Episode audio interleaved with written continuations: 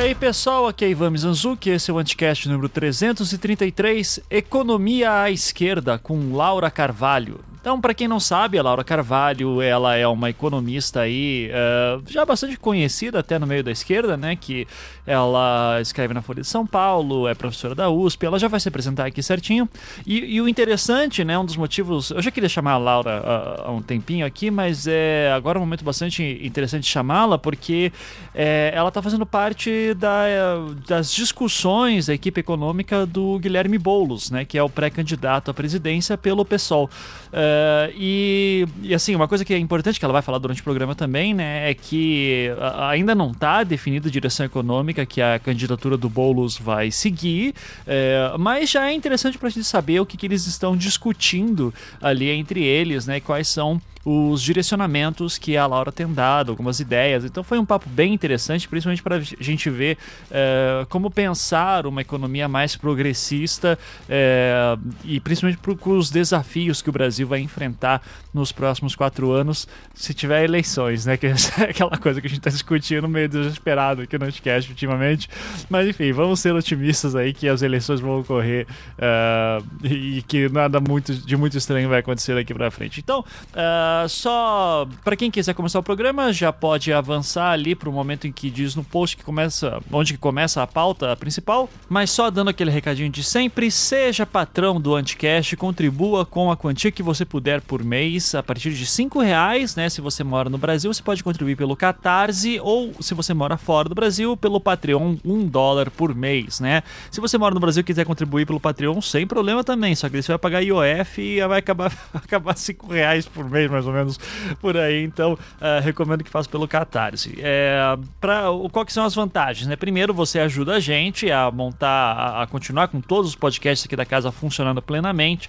Uh, o Salvo Melhor Juízo, o Feito por Elas, o Visualmente, o Não Obstante, o Anticast, o Projeto Humanos, que ainda está com embargo judicial, mas vai sair, uh, e o É Pau é Pedra, que é o podcast feito pelos patrões e patroas do Anticast. Então, justamente o pessoal que contribui também se reúne e faz o próprio podcast deles, que é o É Pau é Pedra. E onde que eles se reúnem? Se reúnem no nosso grupo fechado do Facebook, que é o, a Cracóvia do Anticast, né? Então, a partir do momento que você vira patrão ou patroa, você pode pedir acesso na Cracóvia. Então, se você quiser ser patrão ou patroa e quiser também daí já entrar na Cracóvia, todas as instruções para isso, inclusive de como entrar na Cracóvia, estão lá no site anticast.com.br e você clica no botão lá em cima, seja patrão, e daí lá tem tudo explicadinho para você. E daí, é, uma coisinha só que é importante, quando você pede entrada para Cracóvia, lá pergunta-se, né? Tem duas perguntas para você: por qual plataforma que você está contribuindo e qual e-mail que você usou para se cadastrar lá. Isso daí é importante para que eu possa fazer lá o controle. E daí, assim, é, demora alguns dias para eu te liberar, já aviso, mas é porque é, eu, eu, geralmente pego assim um dia que eu digo, ok, agora eu vou verificar todo mundo. Daí eu sento no computador e faço tudo de uma vez. É, então, se você demorar alguns dias aí, não se desespere, eu tô sempre de olho, é, só preciso ter tempo para sentar no computador e fazer isso. Bom, é isso. Já aviso também pro pessoal que em breve vai voltar programa sobre Black Mirror, não se preocupe, agora que essa onda de discussões políticas está diminuindo, eu sei que podia falar de Aécio ainda Hell essa semana, uh, tem outras coisas para falar, vamos deixar para falar um pouco mais para frente, uh, fazer um apanhadão geral ali pro mês de maio e em breve a gente deve fazer também um programa sobre Black Mirror, da nossa série Black Mirror, uh, só pro pessoal aí dar uma folga na questão política também, que eu sei até eu tô meio cansado já. Uh, mas é isso, gente. Vamos, vamos embora. Fiquem agora com o programa. Começando mais um Anticast, hoje com uma entrevistada aqui de alto nível também, alto quilate, estamos todos muito elegantes aqui, vestidos com nossas cartolas, para receber Laura Carvalho, economista, professora da USP, e também aí, eh, agora começando a trabalhar na equipe do Guilherme Boulos, então, uh, Laura, seja muito bem-vinda. Já, por favor, apresente-se para a galera e fala um pouquinho sobre a tua, a tua carreira, a tua trajetória. Obrigada, Ivan. É um prazer. É... Bom, eu, como você falou, sou, sou economista, sou professora da Faculdade de Economia e Administração da Universidade de São Paulo, da USP, apesar de ser carioca. É, e, enfim, fiz a graduação e o mestrado em economia na UFRJ, na Federal do Rio, depois fui fazer o doutorado em Nova York, na New School for Social Research, voltei, enfim, passei três anos dando aula na Fundação Getúlio Vargas e aí prestei o concurso para a USP, onde eu estou desde 2015. E aí, enfim, em 2015 também é, eu acabei é, acabou caindo no meu colo um pouco uma coluna na Folha de São Paulo que eu mantenho até hoje, então já vai, vamos completar três anos de coluna semanal e acho que daí foi aí que eu comecei a fazer mais a interface entre é, a pesquisa acadêmica e, e, enfim, a teoria, etc., e as intervenções no debate de política econômica, no debate público. É, não foram três anos quaisquer, né? foram três anos é, de, de, crise econômica profunda e, e, e de muitas mudanças no, no cenário político e, e, no cenário econômico, mudanças, é, acho que não para melhor, né? e com isso, uhum. acho que é, o debate econômico foi ganhando uma centralidade e eu fui fazendo isso sempre de uma maneira independente, tentando não, é, não, não me vincular a nenhum tipo de enfim, de, de, de é, figura política, etc., mas sempre focada centrada no, na, na, questão do combate às desigualdades, de como ter uma economia que sirva à sociedade. E aí, recentemente, é, é, eu sempre conversei, na verdade, com o Guilherme Boulos, assim como converso com muitas outras figuras é, da esquerda que, que se dispuseram a, a ouvir e, e, trocar né, nos últimos anos. O Guilherme é uma delas, é, é alguém com quem eu, eu, tenho bastante afinidade e, e que eu acho bastante coerente, etc. Então, no momento que ele me convidou para aconselhar, né, para ajudar a construir esse, esse, esse programa na parte de economia, é, eu aceitei na hora, apesar de não, não ter, não sou filiado ao PSOL, não tenho é, nenhuma relação com o partido, então realmente a minha, a minha, minha participação ela é muito mais é, pela ideia de, de ver né, uma construção é, de alguém que eu, que eu confio, que eu acho capaz, coerente, que vai estar tá aí na política durante muito tempo, né? Que tem uma idade, inclusive tem 35 anos o Guilherme, eu tenho 34, a gente, a gente com certeza vai estar tá participando é, dessa esfera de debate durante décadas, né? E acho que essa construção é, junta e tal me atrai muito, é alguém que escuta muito e e a gente começou a fazer essas reuniões aí. É, a ideia é muito mais municiar, né, a construção do programa, dar elementos e juntar especialistas em cada tema, do que do que propriamente, enfim, eu me envolver na campanha, né? Não, não, não é isso. Acho que o meu papel é muito mais de de juntar gente legal para que ele ouça ideias boas e tentar de alguma maneira consolidar, sistematizar essas ideias. Claro. É, eu vou querer puxar depois essa questão do, do seu trabalho agora com o Boulos, né, e além de outras questões também de política econômica, mas eu queria voltar um pouquinho, uh, uhum. porque eu sou, bom, eu sou, a minha formação, os ouvintes aqui sabem que é uma loucura, né, eu sou graduado em design e daí fui fazer meu mestrado em ciência da religião, doutorado em tecnologia, dou aula de história da arte, então eu, eu uhum. gosto de ficar pulando para tudo que é lado. Mas é, eu acabo sendo aquela típica pessoa de humanas, né, que faz pesquisa teórica em humanas e é, a economia é sempre vista de uma maneira muito curiosa, assim, para o pessoal mais hardcore das humanas, né, porque por um lado, existe uh, toda a obra do Marx ali na, na, questão de ser um filósofo economista, né, que parte uhum. da da economia para fazer um trabalho de ordem filosófica, sendo um pai da sociologia também, uh, dar uma outra visão para a história. É, mas, é, no geral, o que a gente tem uma impressão assim bem generalista é a questão de que uh, a impressão que dá é que os economistas em geral, não a economia, mas os economistas em geral, acabam se aproximando mais de um espectro que, nos termos de hoje, a gente colocaria ao centro, direita, né, principalmente na América Latina, uh, depois de toda a experiência neoliberal da década de 90 90 acaba ganhando um pouco dessa pecha. Então eu acabo ficando curioso de saber como é que você acabou uhum. uh, indo para esse lado de uma abordagem na economia que fosse mais ligada a políticas progressistas. É, eu acho que, bom, é, tem, tem, tem sempre, é difícil explicar a posteriori, né? Eu acho que eu, eu, eu quando entrei para fazer graduação em economia, eu entrei também para graduação em direito, é, cursei as duas durante algum tempo, acabei abandonando o direito, é, mas eu também sempre gostei muito de matemática, sempre foi meio que aquela disciplina que eu gostava mais e ia melhor no colégio e tal. Então, acho que a economia me possibilitou juntar interesses diversos que eu tinha. É, demorou para eu ligar né, o que eu fazia e o que eu aprendia dentro da economia a coisas que, na verdade, já estavam em mim, assim, de, de, de uma preocupação é, social, de, de, uma, de um interesse na política, de um interesse e uma sensibilidade né, na, é, é, enfim, nas questões sociais em geral. E, e, eu não, assim, durante muito tempo eu levava as coisas em paralelo, como se aquilo que eu, que eu ia aprendendo dentro da economia convencional é, não, não, faz, não tinha uma relação muito direta com aquilo que me preocupava no, no, no debate público, etc.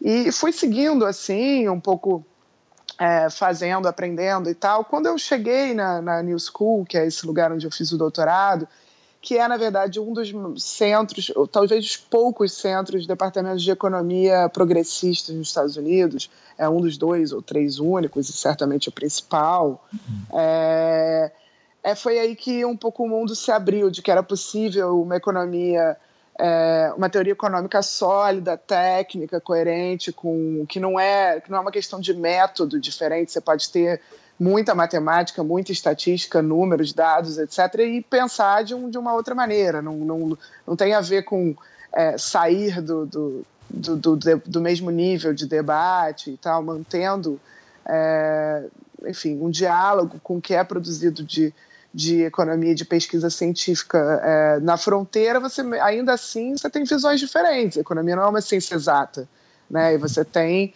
diversas escolas de pensamento é, de altíssimo nível, coerentes dentro das suas próprias, né, dos seus próprios pressupostos, etc.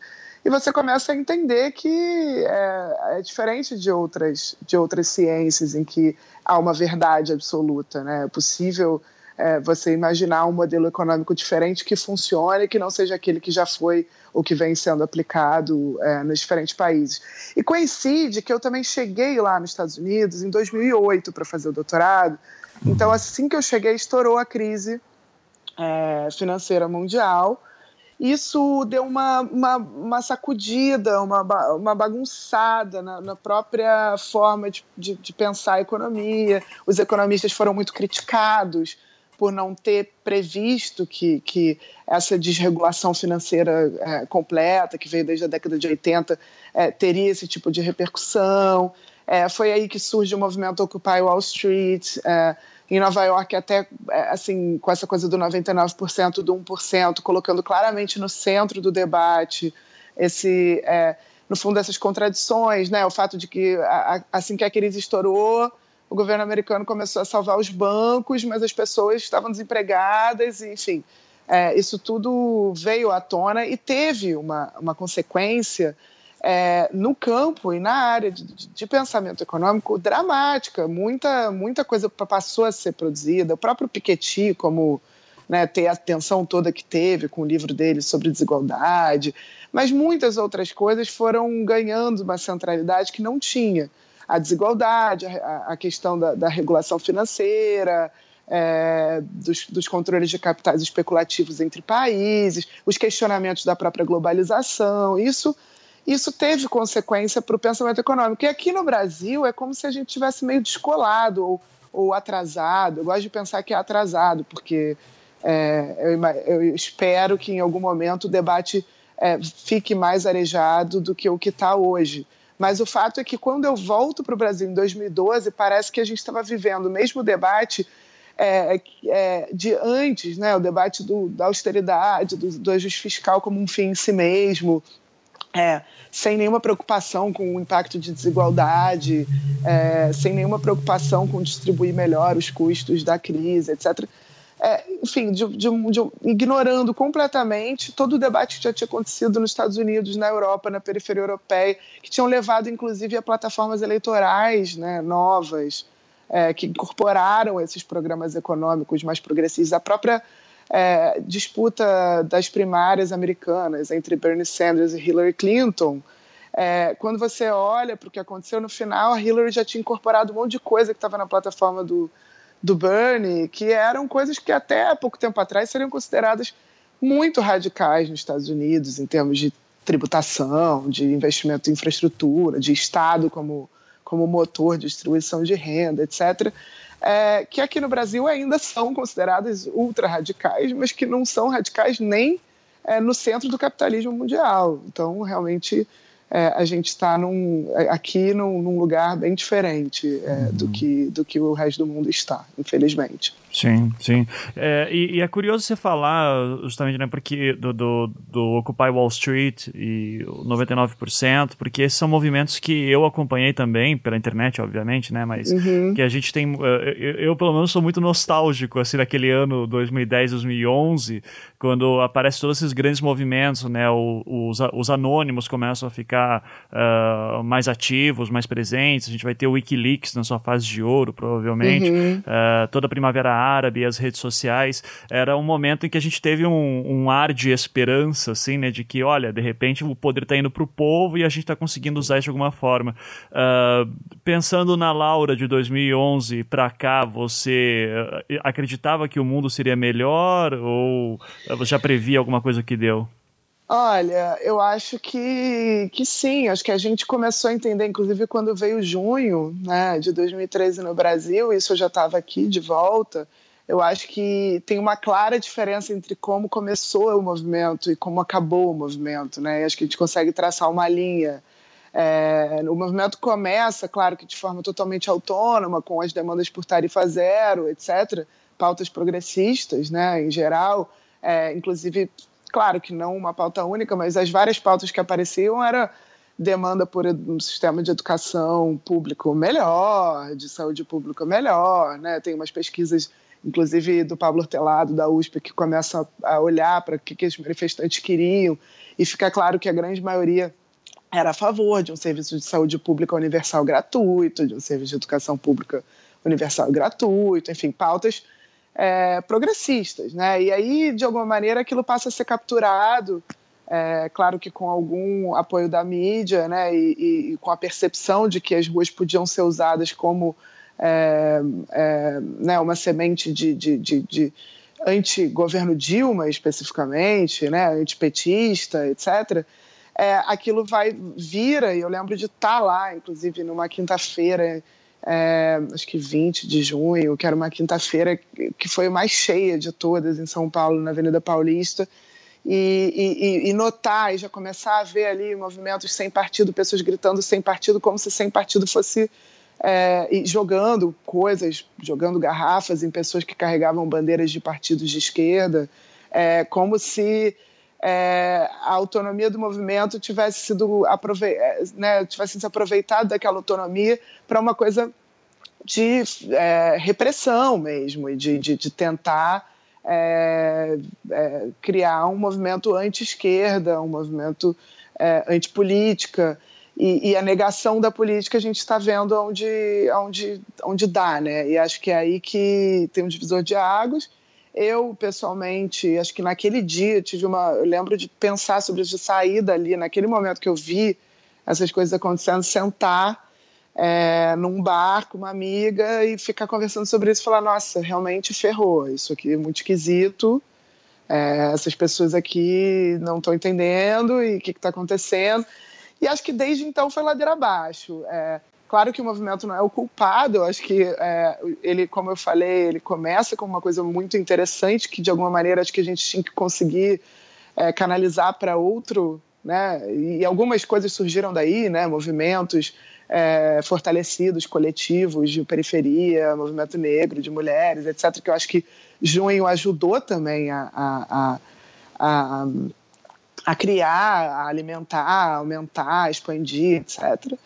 Mas, mas eu acho que eu acho que a gente ainda não, o que a gente não conseguiu fazer e que está por trás de tudo que, que acontece no Brasil desde então é, é, é, é unir, de alguma maneira essa força autônoma de movimentos sociais novos, coletivos, etc., é, a construção de, de uma plataforma que consiga disputar estruturas de poder. Né? A gente tem alguns exemplos de vereadoras, e uma delas acabou de ser assassinada é, brutalmente, né? mas, mas tem outras figuras que foram eleitas, acho que vindo dessa força, é, que é de tentar disputar a política institucional, mas de alguma forma acho que ainda estamos numa transição em que não está claro né, como que os partidos vão se abrir para essa nova para essa nova para essa nova potência e, e, ao mesmo tempo conseguir representar isso de um jeito que leve é, para as estruturas e esferas de mais alto poder é, as demandas das pessoas, né, as demandas da sociedade. Acho que acho que está tendo a crise de, de representatividade, esse abismo que tem entre a política e, e a sociedade é que está por trás de uma boa parte do, dos problemas que a gente está vivendo. E a economia tem um papel enorme nisso, e acho que ela acaba sendo um sintoma, porque no momento que as esferas de poder se desconectam das pessoas, é, o, o, poder econômico é, ele, ele tem ainda um papel ainda maior é, em influenciar as decisões e levar as decisões cada vez mais para interesses particulares e menos para interesses é, da população.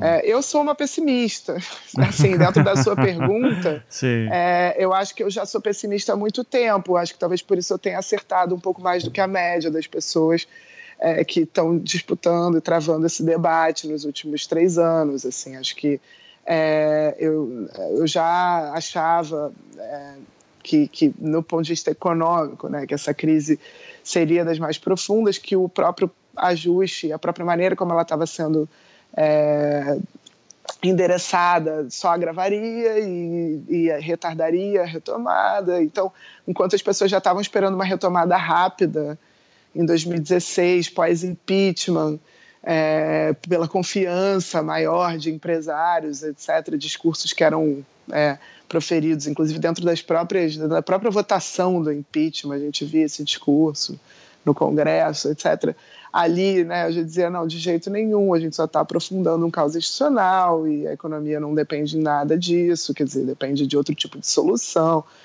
E eu acho que, enfim, nesse, nesse sentido, é, com a política eu também tenho um pessimismo muito grande, mas eu, eu acho que esse pessimismo a gente tem que é, converter em, em em vontade de, de agir, né? E, e, e, aí eu acho que tem que ter um pouco de calma também, não dá para cair. Num... Quando você é pessimista, você não espera soluções muito rápidas.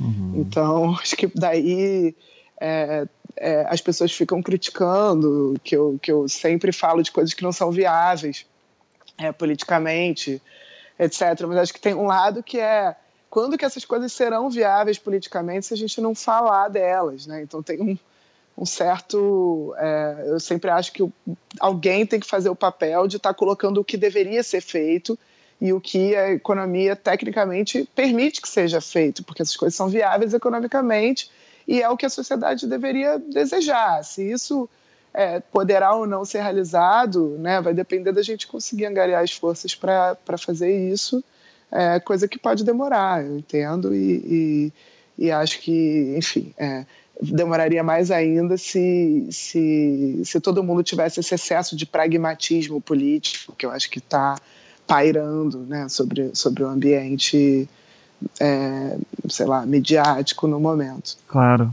E até entrando um pouco nessa questão da, da crise, né, após, que marca daí todo o início do segundo governo Dilma, e que daí culmina no impeachment, e o que a gente vê até o momento, uh, e a prisão do Lula, né, que aconteceu recentemente, uhum. é, eu vi um tweet teu que achei bastante interessante, até citei no último programa aqui, de é, o governo Lula, os dois governos Lula são aqueles governos em que a, a, os empresários mais cresceram, né, na, uhum. desde a redemocratização, uhum. e como nós temos uma elite que é bastante ingrata nesse sentido, quando você vê toda a classe empresarial, na sua grande maioria, se voltando uh, contra o Lula.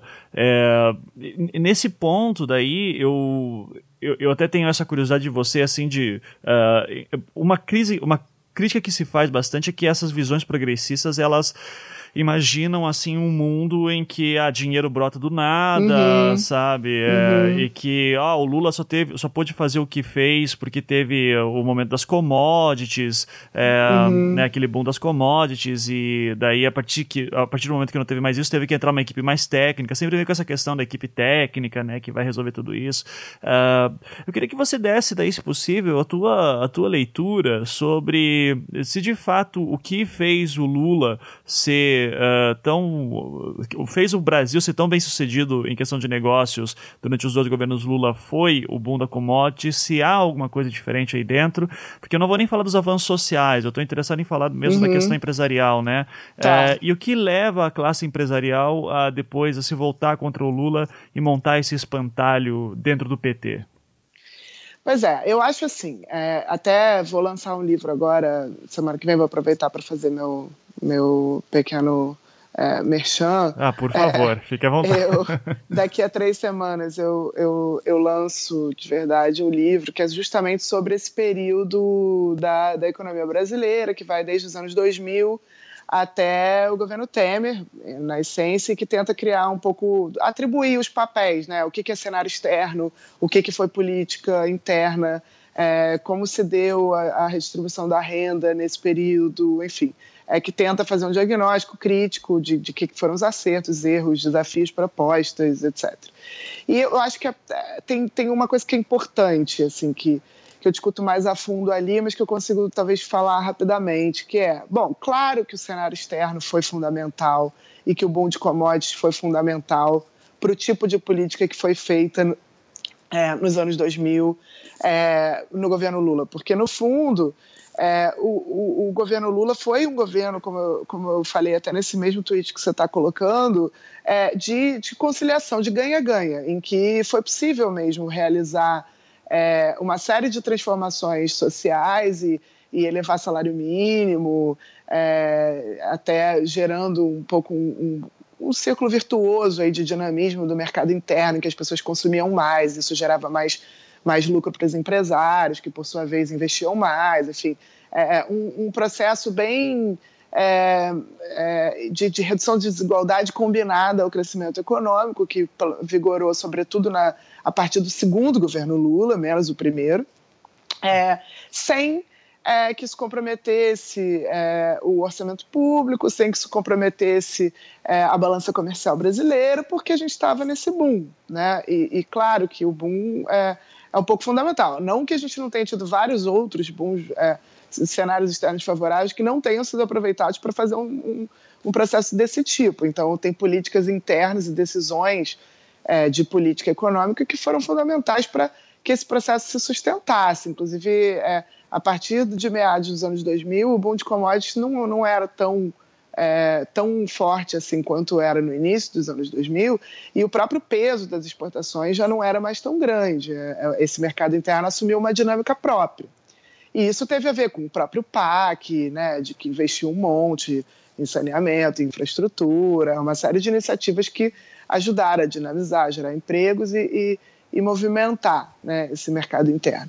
Isso quer dizer que esse processo poderia durar para sempre e que é, é, a gente se preparou bem para uma reversão do quadro externo? Não, e acho que, acho que inclusive ficou claro que não ainda que eu também não acho que a crise seja toda a culpa de um modelo insustentável. Não acho que é isso. Acho que tinham desafios que se apresentavam é, e esses desafios poderiam ter sido é, bem é, endereçados por determinadas políticas e, ao contrário, o que se fez a partir do primeiro do governo Dilma foi tentar reorientar a política econômica para dizer assim, não, esse modelo aqui não dá porque é mercado interno, a gente não vai exportar nada, a indústria está indo mal, e, e, e, aí houve uma, uma reversão de, de, uma tentativa, até que a própria Fiesp puxou, isso que é o mais curioso, porque é, o governo Dilma começa atendendo às demandas da Fiesp, eu chamo, inclusive, o que o pessoal chama de nova matriz econômica, eu chamo de agenda Fiesp, porque basicamente o que a Dilma fez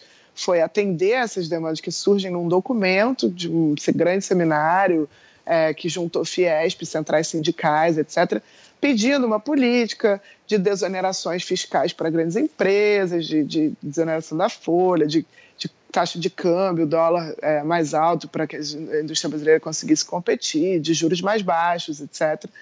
E ela cai um pouco nessa ideia de que você precisava reorientar para isso e começa a realizar essas políticas. Ao mesmo tempo, o cenário externo já reverte, não é mais aquela, aquele momento de boom de commodities.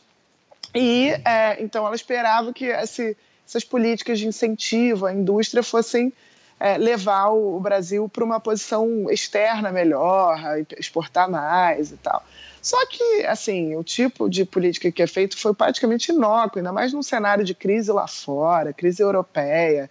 É, assim, olha que, olha o padrão de competitividade que tem países que agora já nem é mais a China, mas assim, se olhar para Vietnã, Bangladesh, exportação de manufaturados, é assim, é, exigiria que o Brasil é, reduzisse salários, aliás, é, para competir com esses países, num grau que, é, enfim, a gente nem quer enquanto democracia, de nenhuma, enfim, não, não interessa o país é, voltar para esse tipo. A gente já passou dessa renda per capita e a gente não vai agora reproduzir o padrão asiático de, de concorrência é, para tentar crescer assim. Então, acho que houve um erro mesmo de desenho e, e, saiu caro, porque essas desonerações saíram caras, os empresários, a economia não se dinamizou, então os empresários não investiram mais. E aí foi aí que você começou a ver os conflitos.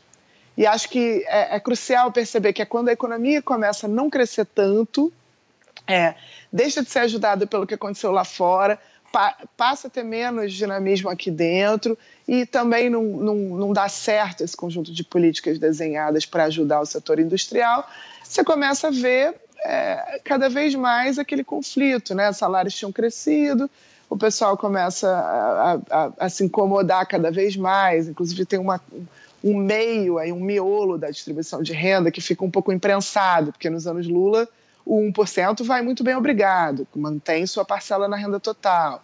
O, o, os que estão embaixo, o, os é, 50% mais pobres, também crescem muito a sua renda.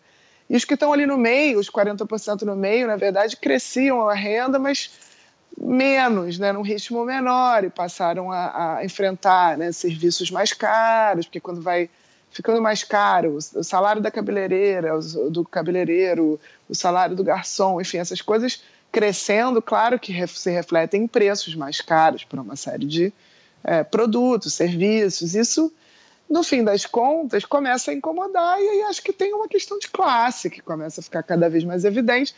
Agora, já tinha, né? Acho que tinham setores ali que estavam indo muito bem e que deixaram a, é, a coisa é, andar enquanto a economia está indo bem, mas que se aproveitam da oportunidade nesse momento em que é, uma classe média, que não é a classe média que a gente está pensando europeia, mas uma classe média baixa, assim, que começa a, a se sentir mais sufocada e, e, sofrer a consequência do fim do, do, do boom de crescimento, é, começa a aproveitar desse descontentamento para canalizar todos esses, todos esses, essas insatisfações para uma, uma revolta contra é, esse espantalho petista, etc., que seria o grande responsável por todos os males do mundo, né?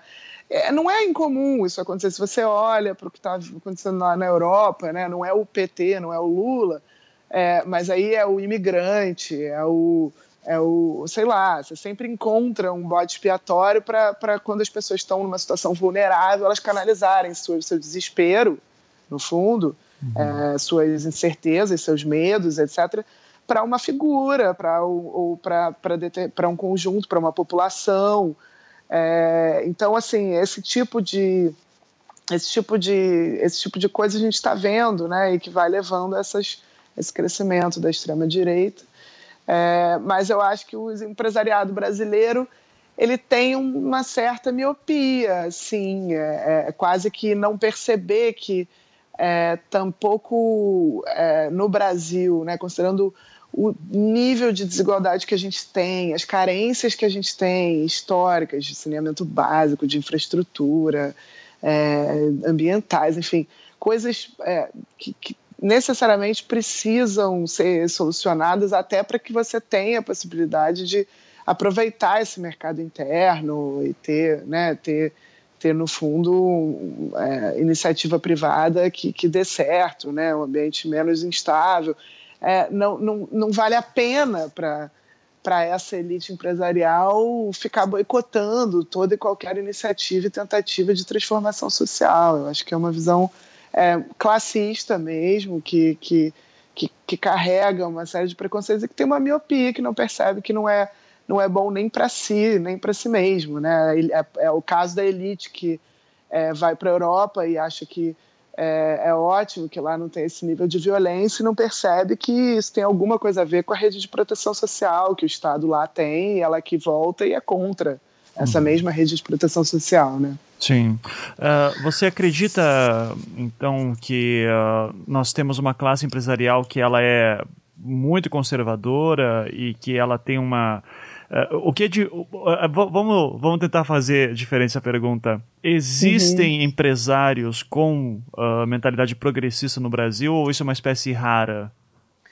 Olha, essa pergunta o Fernando Henrique fazia já desde a sociologia da USP, né? Existe é, burguesia nacional uhum. é, comprometida. Eu acho assim, eu acho que é, é esse empresariado, né, como, como é, um termo genérico, acho que ele é muito, claro, diverso, heterogêneo, tem pequenas coisas, pequenas empresas. Não dá para você comparar o, o cara que está com uma startup numa área de tecnologia com é, o grande empresário da, da, do setor metalúrgico e muito menos automobilístico, etc. Ou, ou o setor financeiro, que ainda é diferente. Acho que tem outra, aí sim, é, é, costuma estar bem coeso dentro do, dos seus interesses. É, e acho que há, tem um pouco de tudo, e muitas vezes você viu nos anos Lula, inclusive, quando aquele crescimento estava acontecendo, etc., você viu uma classe empresarial. É, a própria vice-presidência do Zé de Alencar, na época, lembra, representava um, um, um, setor empresarial mais progressista, vamos dizer assim, que via isso como com bons olhos, esse, esse dinamismo do, do mercado interno via distribuição de renda, o papel indutor do Estado e tal. É, o que eu acho é que muitas vezes a gente não consegue, as pessoas vão sendo contaminadas, você tem uma identidade é, de, de, elite, assim, que independe de, do que, que você está fazendo, da sua profissão. Né? Você vê gente, por exemplo, que presta concurso público é, a favor da, da, da de, de, de, Estado mínimo, sei lá. É, tem, tem uma série de contradições que você observa, que são pessoas que, em tese, deveriam estar interessadas é, para as suas atividades, né, num, numa economia é, é, com alguma presença estatal no lugar certo, né, fazendo as coisas, claro, da maneira mais eficiente possível, mas que é, tenha distribuição de renda e tenha investimento em infraestrutura, mas que na prática são contaminadas por um certo ódio é, político, né, e, e, e por essa falsa ideia de que é, você está fazendo combate à corrupção apenas, e que é disso que se trata. É, enfim, essa, essa contaminação ela acontece e acho que ela acontece mais quando você, mais próximo você está de uma elite, porque aí você. É, a elite no Brasil é tão pequena também, né? É, que é quase que as pessoas estão frequentando os mesmos clubes, os mesmos lugares e, e estão sendo contaminadas por esse, por esse negócio e essa ideia e essa falsa ideia, essa criação de monstros, né? Que, é, quando elas vêm, elas não têm mais uma visão daquilo ali que seja independente do que da visão dos demais. Né? Então, é, eu procuro, pelo menos, achar que, não, que as pessoas não são intrinsecamente é, ruins ou conservadoras ou, ou, fascistas ou o que quer que seja, né? que, que essas coisas, esses, esses rótulos que o debate acaba é, botando na nossa boca muitas vezes. E, é, eu, eu tendo a achar que, que ainda que é possível é, é fazer um, um, debate civilizatório e tentar trazer essas pessoas para pensar de um jeito diferente, né? É, é, mesmo essas pessoas que estão nessa elite e muitas das pessoas que estavam nas manifestações, é, tanto a favor do impeachment É, acho que a favor da prisão do Lula menos, porque me parece que é, aí era realmente uma, uma, uma turma ainda mais é, comprometida com objetivos políticos. Mas a, a turma que estava na manifestação para impeachment, por exemplo, é, tem um monte de levantamento feito ali que, na prática, mais de 90% era a favor dessas coisas que eu falei, saúde, educação pública, universidades gratuitas. Quer dizer, é, não é possível que essas pessoas que estão, todas as pessoas que estão ali, é, querem simplesmente acabar com, né, privatizar todo o sistema educacional de saúde brasileiro, acabar com o SUS, é, fazer um monte de coisa que na verdade é o que está na agenda hoje, né, nessa é. agenda. É, assim, para pelo, pelo que eu consigo notar, é a, é a velha discussão de eu não teria problemas em pagar impostos se, o, se eles não fossem tão mal investidos, ah, é. se não pois fosse a é. questão da corrupção.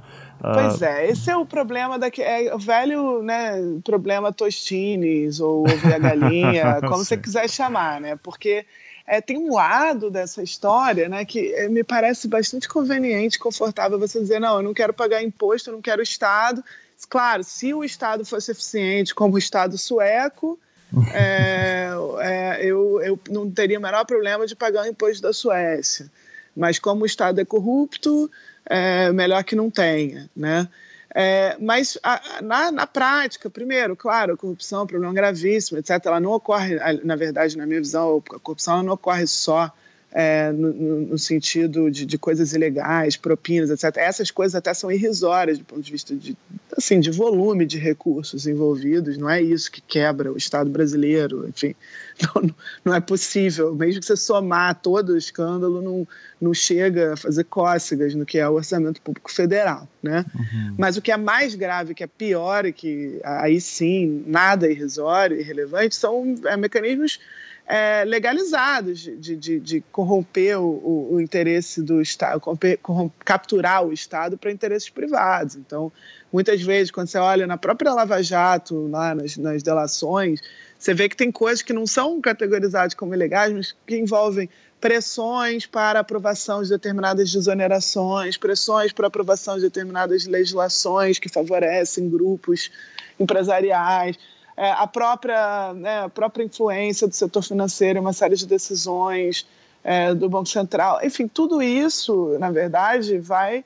É, todas as classes né, privilegiadas que conseguem manter seus reajustes dentro do, do, do, funcionalismo público. Tem uma série de coisas que tem a ver com poder econômico e, e, e Estado, e a relação entre poder econômico e Estado, que de fato tem que ser, de alguma maneira, tem, tem a gente tem que trabalhar para acabar com isso. Agora, daí é você é, partir do pressuposto de que, então, é melhor não ter, é melhor não ter SUS, é melhor não ter é, educação pública, eu acho que é ignorar essa assim, é de, tamanha é, crueldade com, com é, uma massa de pessoas que dependem disso para para o básico, né? por mais que o SUS não, não seja, esteja longe de ser aquele que a gente gostaria, é, assim, há muitas vezes uma ignorância né, enorme em, em achar que o SUS não tem papel nenhum. Peraí, é, assim, é, há dos mais avançados procedimentos realizados de forma pública. Hoje em dia, a discussão nos Estados Unidos está caminhando para tentar fazer com que aquele serviço deles, é, a forma como eles têm né, saúde privada, com vouchers, é, coisas dadas pelo governo, mude para um sistema público universal. O SUS é visto é, com inveja por muitos outros países que tentam chegar perto. Né? E, e achar que a gente gasta muito também às vezes é, é, é também é, traz assim ignora o tamanho da nossa população então muitas vezes você vê pessoas comparando dados olhando números olha se gasta tanto em saúde aqui é, se gasta muito mais em relação ao PIB do que em tal outro país quando você vai ver tá tal outro país tem um PIB maior mas também tem uma população muito menor a gente tem uma população bastante grande para ser atendida por um sistema desse, quer dizer, não dá para fazer esse tipo de comparação. E que se a gente entra nessa ideia de que não vai pagar imposto e não está disposto a pagar imposto, então vamos acabar com o Estado mesmo e botar um teto de gasto que restringe e reduz o gasto per capita né, por pessoa é, em todos os serviços é, ao longo do tempo enfim, a, a gente é, não vai se aproximar da Suécia, a gente vai se aproximar é, da Somália, entendeu? Não, não, não dá para você achar que é, você vai pagar um imposto da Somália e ter uma sociedade sueca, né? ou, ou da Guiné Equatorial, ou da, sei lá, do, do Afeganistão, um país que tem uma carga tributária baixíssima. É, não dá, entendeu? Então, é, você partir para esse raciocínio de vamos então transformar isso aqui no, numa sociedade é, não que a gente tenha um, um estado de bem-estar social, de, de, como que a gente gostaria, etc. Não é isso. Mas temos alguma coisa, uma rede de proteção social que na hora da crise ainda segura um pouco, né? As pessoas ainda têm como é, procurar algum tipo de ajuda, ainda tem alguns mecanismos. Imagina se você transformar esse, esse país desigual, de miseráveis, num lugar ainda sem nenhum tipo de de rede de proteção, sem nada. Né? Isso aí, a tendência é realmente a gente, a gente cair no caos social, na, na violência urbana ainda maior do que que a gente vê hoje. Sim. É, eu lembro até de uma. Tem um documentário que eu vi há muito tempo, né? Que era aquele The Corporation, uh, 2007, 2008. Uhum. Uh, tem uma frase do Chomsky lá, que ele participa e eu, aquilo lá sempre me ressonou bastante. Eu queria que você comentasse um pouco sobre isso. Que o Chomsky dizia que uma das grandes vantagens de você ter uma empresa estatal, por exemplo, é que o objetivo de, do Estado não é ter lucro lucro. Né? Então, o objetivo do Estado é atender demandas de população. Então, em algum momento de crise, você pode prever uh, que aquilo lá vai estar tá numa. Ele vai fechar no vermelho por muito tempo, mas até a, a crise passar. Uh, então eu queria te jogar essa, assim, você concorda com uma leitura dessa? Você acha que é possível, uh, você acha que é um problema imaginar que o Estado tem que estar sempre no vermelho, tem que estar sempre no verde, perdão, uh, uhum. e que uh, a, a, própria questão das pedaladas, a Dilma entram aí, né? É, uhum. Qual que é a função do Estado e como que a gente passa esses momentos de crise? Não, olha, eu até acho que é diferente pensar em Estado e, setor privado é, em alguns elementos, assim, pelo menos família, é bem diferente, né? Essa coisa que, essa comparação que a gente vê toda hora de orçamento familiar com, com o orçamento do Estado, é, ignora né, toda um, uma diferença básica, inclusive de macroeconomia, que qualquer manual coloca, que é, bom, tá, o, o o, a família não, não tem nenhum impacto, né? O quanto ela gasta, no quanto ela recebe de renda. É, ela tem aquele nível de renda é, que está dado e ela tem que trabalhar com aquilo ali. E se ela, é, e se ela é, ficar no vermelho, ela vai estar tá se endividando, pagando juros exorbitantes, etc. E não tem muito né, de onde sair. É, o Estado o orçamento federal é, funciona de um jeito um pouco diferente, porque a depender, o, o governo tem tamanho para de alguma forma, ao gastar, afetar a, a economia em tal grau, né, gerar empregos, gerar renda, etc., que afeta o quanto ele, ele mesmo vai arrecadar nos impostos que recebe. Então, é, tem uma primeira diferença que é tem, tem que tem uma sintonia fina é, que tem que ser feita. Você não você não está falando de uma mera questão contábil, né? É, é, mas além disso, então claro é, é, natural que em momentos, ao contrário das famílias, né, que na crise vão cortar os seus gastos e aí, com isso vão conseguir cumprir lá seu orçamento, o Estado, se ele começa a cortar seus gastos na crise, isso pode agravar o problema, a própria crise e agravar o próprio problema do, do, de endividamento, etc. Esse é um primeiro ponto. O segundo ponto é que, assim como grandes empresas, né, tem uma brincadeira que um amigo sempre faz, que é assim, você, se você quisesse escolher ser, ser a IBM com uma dívida é, milionária ou é, o, o, o, enfim, a papelaria da esquina sem dívida nenhuma, você ia preferir o quê?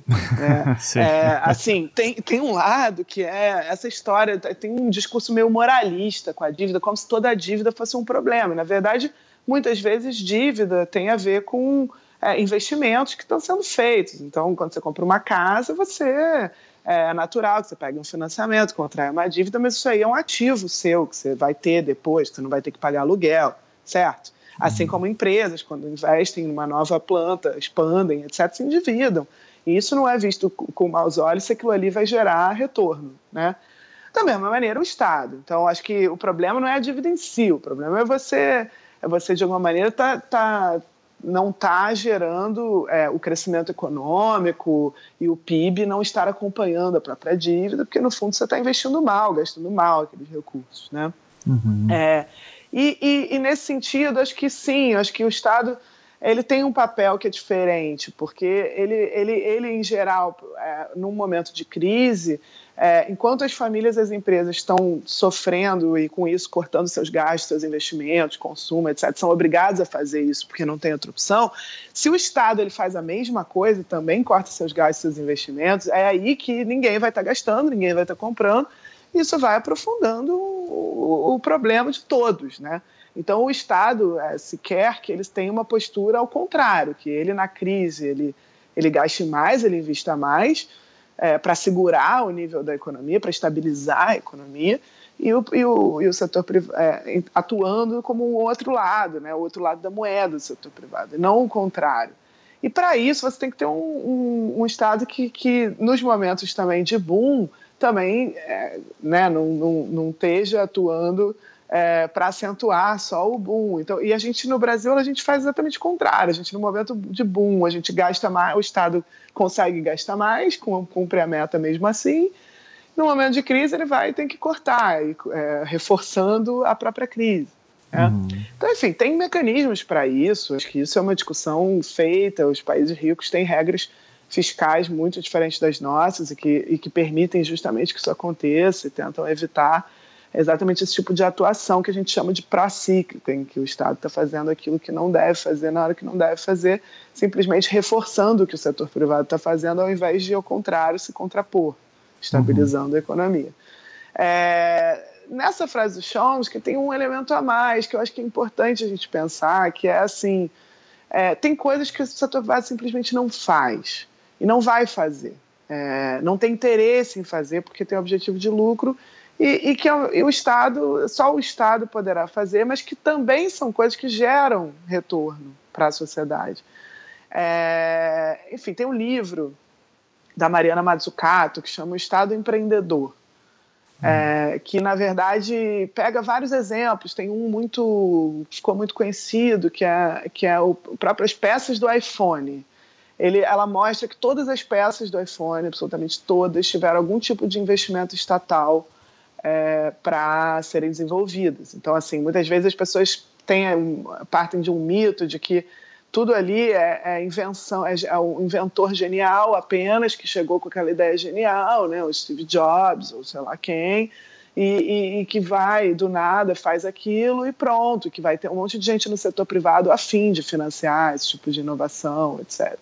Na prática, financiar a inovação, por exemplo, é um negócio de altíssimo risco, investimento de longo prazo, é, então, é, as maiores inovações não, não são financiadas pelo setor privado, elas vêm de investimentos é, estatais. Inclusive, nos Estados Unidos, muito dessas coisas vieram de gasto militar, né, com complexo militar mesmo, uhum. É, que, que acaba desenvolvendo e gerando esse, esse tipo de, de resultado, né? às vezes nem resultados que eram planejados. Então, tem coisas, ciência tecnologia, imagina, é, é, cultura é, a, própria, né, a própria existência de um sistema de saúde que atenda todo mundo. É, são coisas que, se você tirar da mão do Estado, você vai simplesmente piorar é, em muito, né, não só a, a, própria economia e, e, a economia no longo prazo, mas, sobretudo, a vida das pessoas. Né? Então, as pessoas têm que sair dessa coisa ideológica de que tudo que é do Estado é ruim. Uhum. Né? E a Lava Jato, de alguma maneira, ela ela ela está sendo usada para dizer que tudo que é do Estado é ruim, quando na realidade ela mostra exatamente qual é o problema, que é a captura do Estado para interesse privado. Tudo ali é setor privado capturando o Estado, né? Então Sim. veja que é, é meio contraditório e, e curioso que que a conclusão disso tudo seja então não vamos ter Estado, então vamos ter o quê, né? Uhum. É, só setor privado é, regido por interesses imediatistas de curto prazo, de lucro, etc. Isso aí realmente vamos, vai virar um, é, uma bagunça, um caos social que acho que as pessoas não percebem, assim, que elas, elas não estão dispostas a enfrentar. Sim, e, e, lembrando que quando a gente está falando também de empresários e captura do Estado pelo setor privado, a gente, tá falando, a gente não está falando de você, caro amigo, que tem uma padaria na esquina, né? A gente está falando de... Claro que não, a gente está falando de grandes, a gente está falando de grandes empresas, grandes conglomerados, que acaba que é quem, é quem tem, né? Esses canais que antigamente, antigamente, estou falando antigamente num excesso de otimismo, né? Mas que financiava campanhas.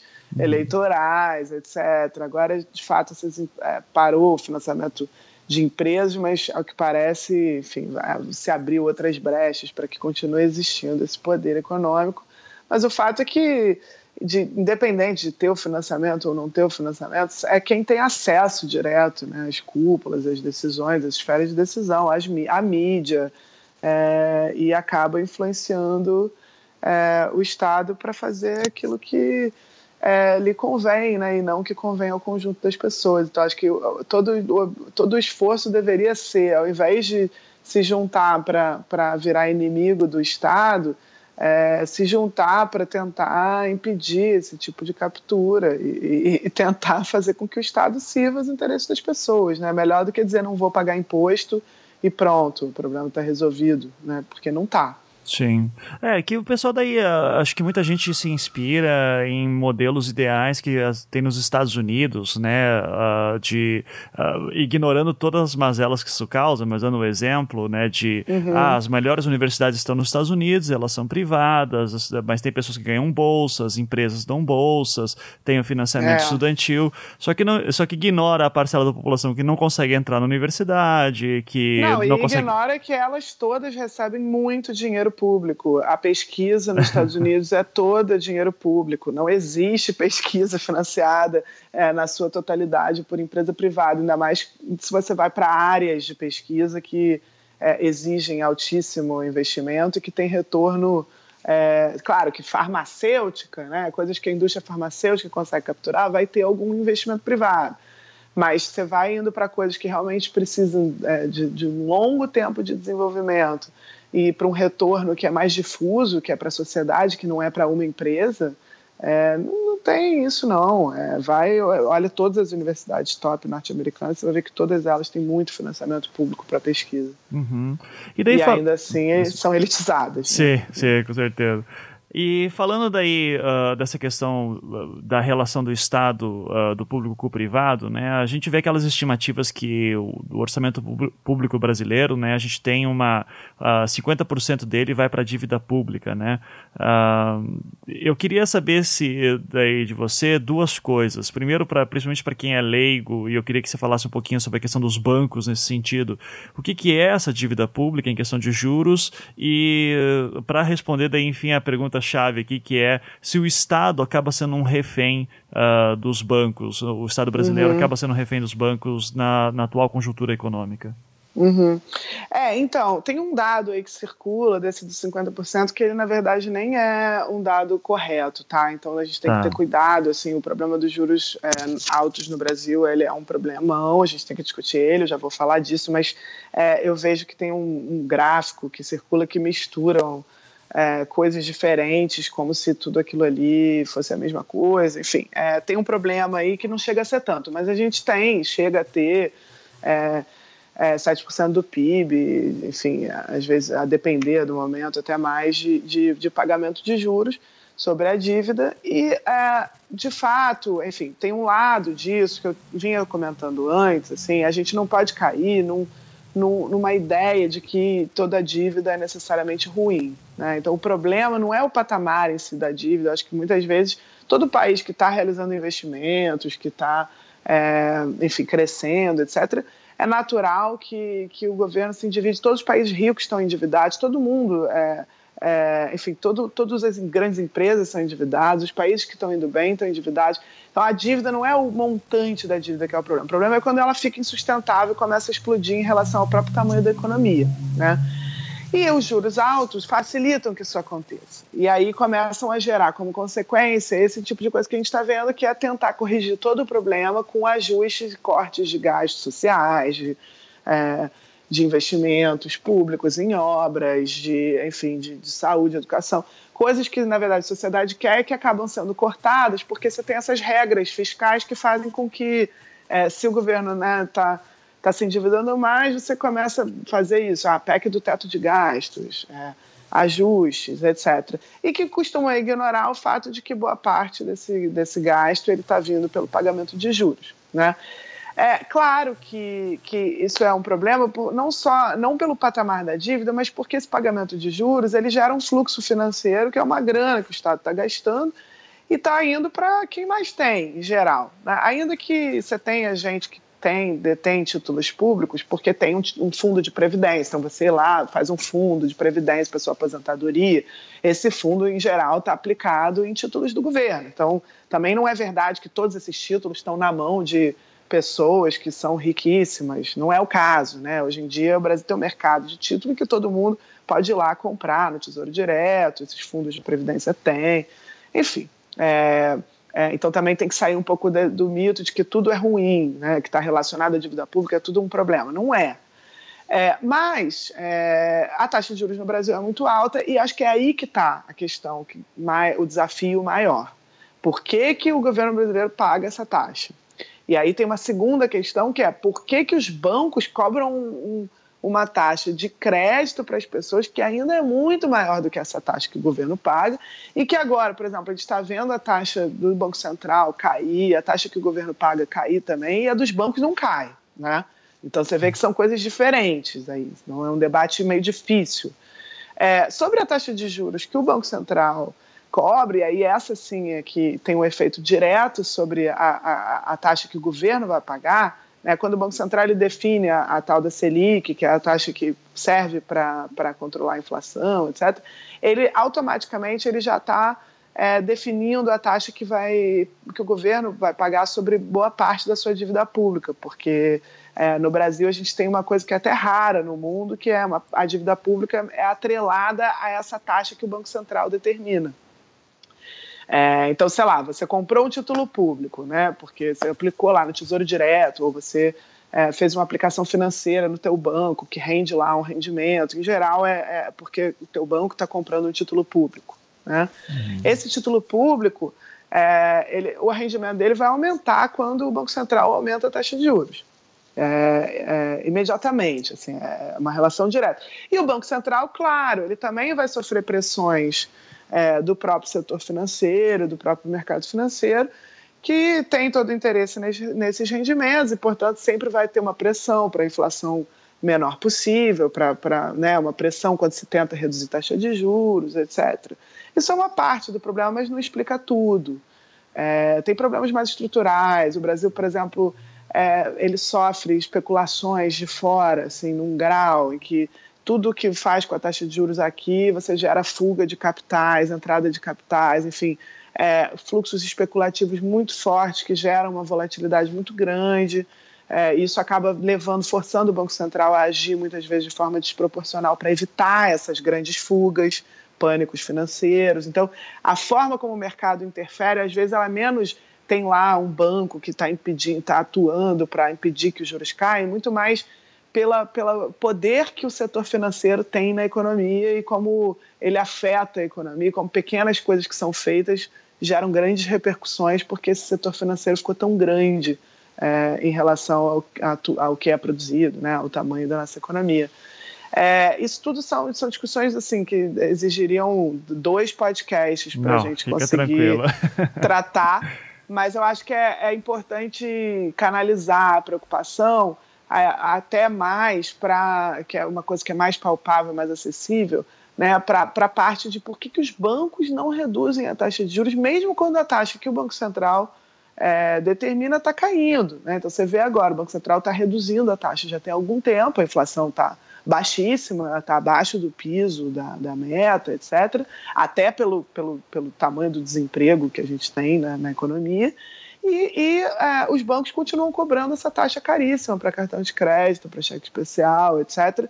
Agora isso está começando a, né, a, gerar uma discussão de por que né, esses spreads, que é essa diferença entre a taxa do Banco Central e a taxa que o banco, o banco cobra, não, não caíram e não estão né, aumentando, na verdade é, num momento como esse, acho que tem muito a ver com né, várias coisas, falta de regulação mesmo do setor bancário. O setor bancário tem pouquíssimos bancos, muito poderosos, né? Então acaba tendo a possibilidade de aumentar é, suas margens de lucro, né? O quanto querem.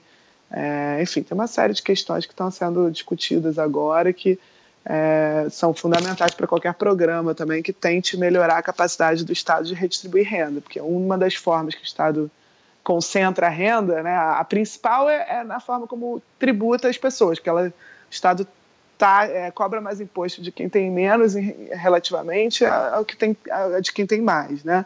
Então, esse é o primeiro grande problema. O Estado concentra a renda já quando tributa. É, e o segundo é que o Estado acaba concentrando renda quando, quando paga esse, esses juros para a dívida pública. Sim. Uh, mas, e, tua opinião, então, a gente acaba sendo, como cidadão, sendo um refém dos bancos? E como que a gente consegue é, eu resolver acho que isso? A gente, eu acho que a gente tem que discutir profundamente, e aí acho que o mundo inteiro está discutindo, né, formas de reduzir esse grau de financiarização da economia, que é tudo que tem a ver com como o capital financeiro e essas instituições financeiras estão dominando e capturando a política econômica, estão capturando o Estado, estão capturando a, as relações entre, né, entre consumidores, empresas, tudo. Né?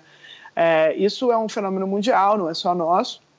E eu acho que aqui se reflete desse jeito, com as taxas de juros altíssimas, etc. É, e a gente tem que discutir como que regula esse setor. Acho que a crise de 2008 lá fora tem gerado muita discussão sobre como regula esse setor. E aqui a gente precisa de discussões específicas para o Brasil. Tem coisas que acontecem aqui que não são os mesmos problemas que tem lá fora. Né? Então não adianta vir uma regulação financeira desenhada lá para tratar do nosso setor bancário. Acho que, acho que tem coisas que, que, que enfim, que, que dependem, inclusive, é, de controlar esses capitais especulativos que entram aqui de fora. Então tem uma discussão atualmente muito é, que até o FMI já está, é, enfim, é, acomodando e, e, entendendo que talvez seja relevante, que é, é não necessariamente toda a entrada de dinheiro de, é, de, de, de investidores estrangeiros para o país beneficia o país. Muitas vezes isso só gera é, volatilidade, instabilidade, você precisa controlar esses fluxos. Então, claro que se vem um estrangeiro abrir uma empresa, gerar empregos, é, é, investir a longo prazo, ótimo. Né? Agora, é, vem investidor estrangeiro que compra um título da dívida pública, no dia seguinte vende esse título, sai, volta, enfim, é, isso gera um, uma volatilidade que acaba trazendo dificuldades até para o Banco Central é, reduzir a taxa de juros brasileira sem que o dólar fique indo para cima e para baixo, né, que é um problema. Então, isso tudo, criar as condições para reduzir a taxa de juros é, um, é, um, é, um, é uma avenida de coisas que precisam ser feitas, até para evitar que aconteça o que aconteceu é, no governo Dilma em 2012, é, que ela tentou reduzir a taxa de juros. Ela, inclusive, conseguiu reduzir os spreads que os bancos cobravam como que ela fez isso? Ela forçou a Caixa Econômica Federal e o Banco do Brasil a eles reduzirem suas taxas para que os outros concorrentes tivessem que fazer a mesma coisa, né? senão perderiam mercado, perderiam clientes. É, e deu certo, na ponta deu certo. É claro que os brancos não ficaram nada contentes, mas, mas funcionou. Uhum. Né? Agora, por outro lado, quando ela reduziu a taxa de juros do Banco Central, o que, que começou a acontecer? Começou o dólar a subir, né? Porque você teve fuga de capitais e tal, um monte de investidor saindo do Brasil, esses investidores que vêm aqui atrás desse retorno alto, desses juros altos. E aí isso foi gerando uma subida do dólar, que por sua vez gera inflação e, e acabou não se sustentando, e o Banco Central acabou tendo que começar a subir a taxa de juros de novo. Uhum. Então, tem muitas coisas que têm que ser feitas ao mesmo tempo para preparar é, a economia para fazer esse tipo de mudança. Não adianta. Às vezes você chega com boa vontade, mas não, não dá certo porque não criou as condições. Claro. É, até daí, falando um pouquinho dessa crise econômica que vai marcar, principalmente o, o, início do segundo governo Dilma, né? Eu lembro muito das eleições de 2014, os debates, o Aécio já falando, olha, vai vir uma inflação aí uh, vai estourar uma bolha, a Dilma dizendo que não, que isso era controlável, uhum. né? Então, muita gente depois reclamou que a Dilma mentiu em campanha, uh, a gente uhum. viu isso na própria formação dos, do ministério dela, né? Da, da, equipe econômica que ela formou logo no início do governo, uhum. que, uh, como se contrariando tudo aquilo que ela tinha dito antes. Uh, e assim, botando meu chapéu de alumínio aqui, conspiratório, né? Uhum. uh, me permitindo um pouquinho nisso, eu sempre tenho essa, essa, essa dúvida se a crise econômica que o Brasil passou nos últimos quatro anos, ela era uma crise que de fato já vinha dando indício que ia acontecer ou se ela foi construída por uma instabilidade política. Você tem uma opinião sobre tá. isso? Eu tenho. Eu, eu, eu, eu acho que tem todas as razões econômicas possíveis para essa crise, tá? Só que tá. o que eu acho é que muitas delas vieram depois de 2015. Então, é, se a gente olha para a taxa de desemprego. É claro que em 2014 a gente já vinha vendo, tinha uma deterioração fiscal, né, já tinha um problema fiscal surgindo. Nesse sentido, é, é, verdade que, que não era possível manter exatamente o mesmo tipo de estratégia, né? sobretudo uma estratégia que reduzia imposto para grandes empresários com custo fiscal altíssimo e, na verdade, é, com uma estagnação de investimentos públicos. Então, muita gente acha que o governo Dilma I foi o governo da gastança. Você olha, ela gastou, o crescimento das despesas foi menor muito menor do que o do governo Lula, menor que o governo Fernando Henrique, quer dizer, não houve um, o, que, o que mudou não foi que cresceu mais as despesas, o que mudou foi que é, o, o, governo começou a arrecadar cada vez menos, é, porque, enfim, fez essas desonerações para as empresas, é, reduzindo imposto de empresa, e além disso começou a, a economia a, a desacelerar, né? Então, é, era esse o problema que vinha pintando. Né? Uhum. É, a forma como foi corrigido, entre aspas, o problema, para mim, é sim uma forma de estelionato eleitoral. Então, ali, é, é quando ela resolve começar 2015, nomear o Joaquim Levy é, e, e, começar uma política de ajuste fiscal extremamente é, rápido e, e, e, agressivo, que não é qualquer ajuste fiscal, você podia fazer esse ajuste de um jeito mais gradual, podia fazer esse ajuste com um pouco de aumento de imposto, alguns cortes de gasto. Não, você fez um ajuste com um corte brutal de mais de 35% de investimentos públicos, investimentos em obras, em coisas que basicamente foram paralisadas. É, isso tem um efeito é, de agravar a crise. Então, ali o desemprego ainda não tinha começado a, a, a virar galopante. Aí você faz uma, várias coisas ao mesmo tempo que dão um freio de mão na economia. A economia já vinha ruim, né, por conta de erros e por conta de um cenário externo pior. Aí você entra, começa a cortar esses investimentos.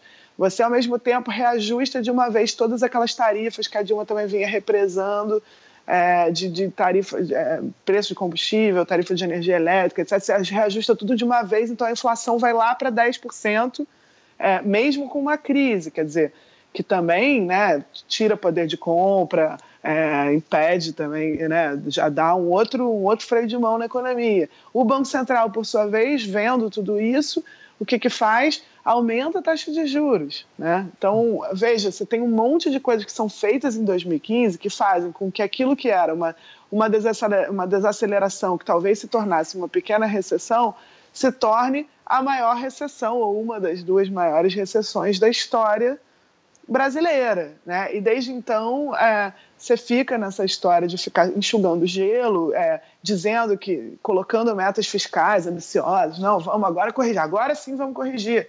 Né? O Joaquim Levy já dizia, e depois foi substituído, Meirelles dizia, não, agora vamos cortar os gastos mesmo, e agora que a coisa vai melhorar. E desde então a dívida pública só subiu, né? É, e a crise, a economia continua patinando, é, claro que ela também não ia continuar caindo indefinidamente, porque isso, aliás, não, não ter, seria inédito na, na, história econômica mundial, se fosse uma recessão é, que ainda continuasse é, sem haver nenhum tipo de catástrofe natural, nem nada, né, seria esquisito. É, mas o, a gente continua com uma economia patinando, o mercado de trabalho extremamente é, pouco, pouco dinâmico, sem, sem criação de empregos formais, etc é, apesar de todos esses esforços, e, ou seja, você não resolveu absolutamente nada. Então, eu, eu sinceramente acho que é claro que houve uma, uma, um, um alarde da, da mídia e, e uma tentativa de criar e de é, exagerar o, os, o caráter da crise e mentir, inclusive, sobre suas, suas causas, sobre as causas, né? Dizer que foi essa gastança, essa coisa, sem dar nome aos bois, sem dizer exatamente o que, que foi que, que, que gerou essa, essa crise fiscal. Mas aí as soluções elas também vão sendo erradas e além das soluções serem erradas para a crise, na verdade, em algum momento se abandona a ideia de resolver a crise em si e passa a vigorar uma agenda que é realmente de aproveitar a crise, aproveitar a oportunidade da crise para desmontar é, coisas que já não eram vistas com bons olhos, né? privatizar empresas, é, é, reduzir né, é, é, o papel dos bancos públicos, fazer, reduzir a possibilidade de é, privatizar serviços públicos, reduzir a, margem de manobra para se criar redes de proteção social no, no, no, Brasil, enfim. Aí você começa a ver um monte de coisa que é mais na, na para, na verdade, reverter algumas coisas que tinham na Constituição de 88, que esse pessoal já não gostava muito, e a crise acaba virando oportunidade para isso. Uhum. Uh Vamos lá, então, falando do, do seu momento atual, aliás, um pouquinho antes, você se te, se te surpreendeu, te incomodou em algum momento ser reconhecida como uh, alguém que é próximo a setores mais progressistas, à esquerda? Você já se via assim ou você se descobriu desse jeito? Como é que é a, a, Olha, psique. Não, eu, eu, eu, na verdade sempre tive, sempre fui mais progressista, independente de não ter né, nenhuma atuação é, partidária. Acho que, não, acho que não me incomoda em nada ser vista como alguém que está no campo das pessoas que, que veem nas injustiças sociais o problema maior, e acho que é isso, no fundo, que determina se você está ou não no campo progressista, na, na prática.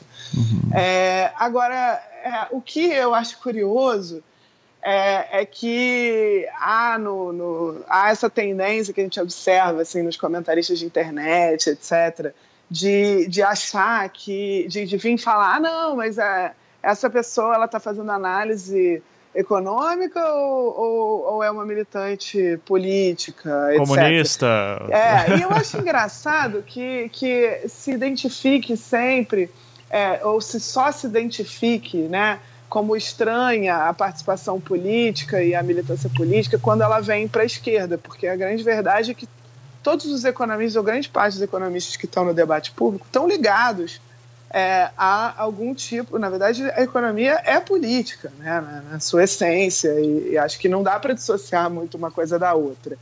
É, e você vê vários economistas, a maioria dos que estão no debate público, se vinculados a plataformas é, de, de, programas de governo né, ao longo do tempo, quase todos que as pessoas já ouviram falar estiveram junto da, de alguma elaboração de coisas de programa de governo e, e, sempre tiveram associados ao PSDB, na verdade. A grande, a grande maioria sempre esteve muito ligada ao PSDB né?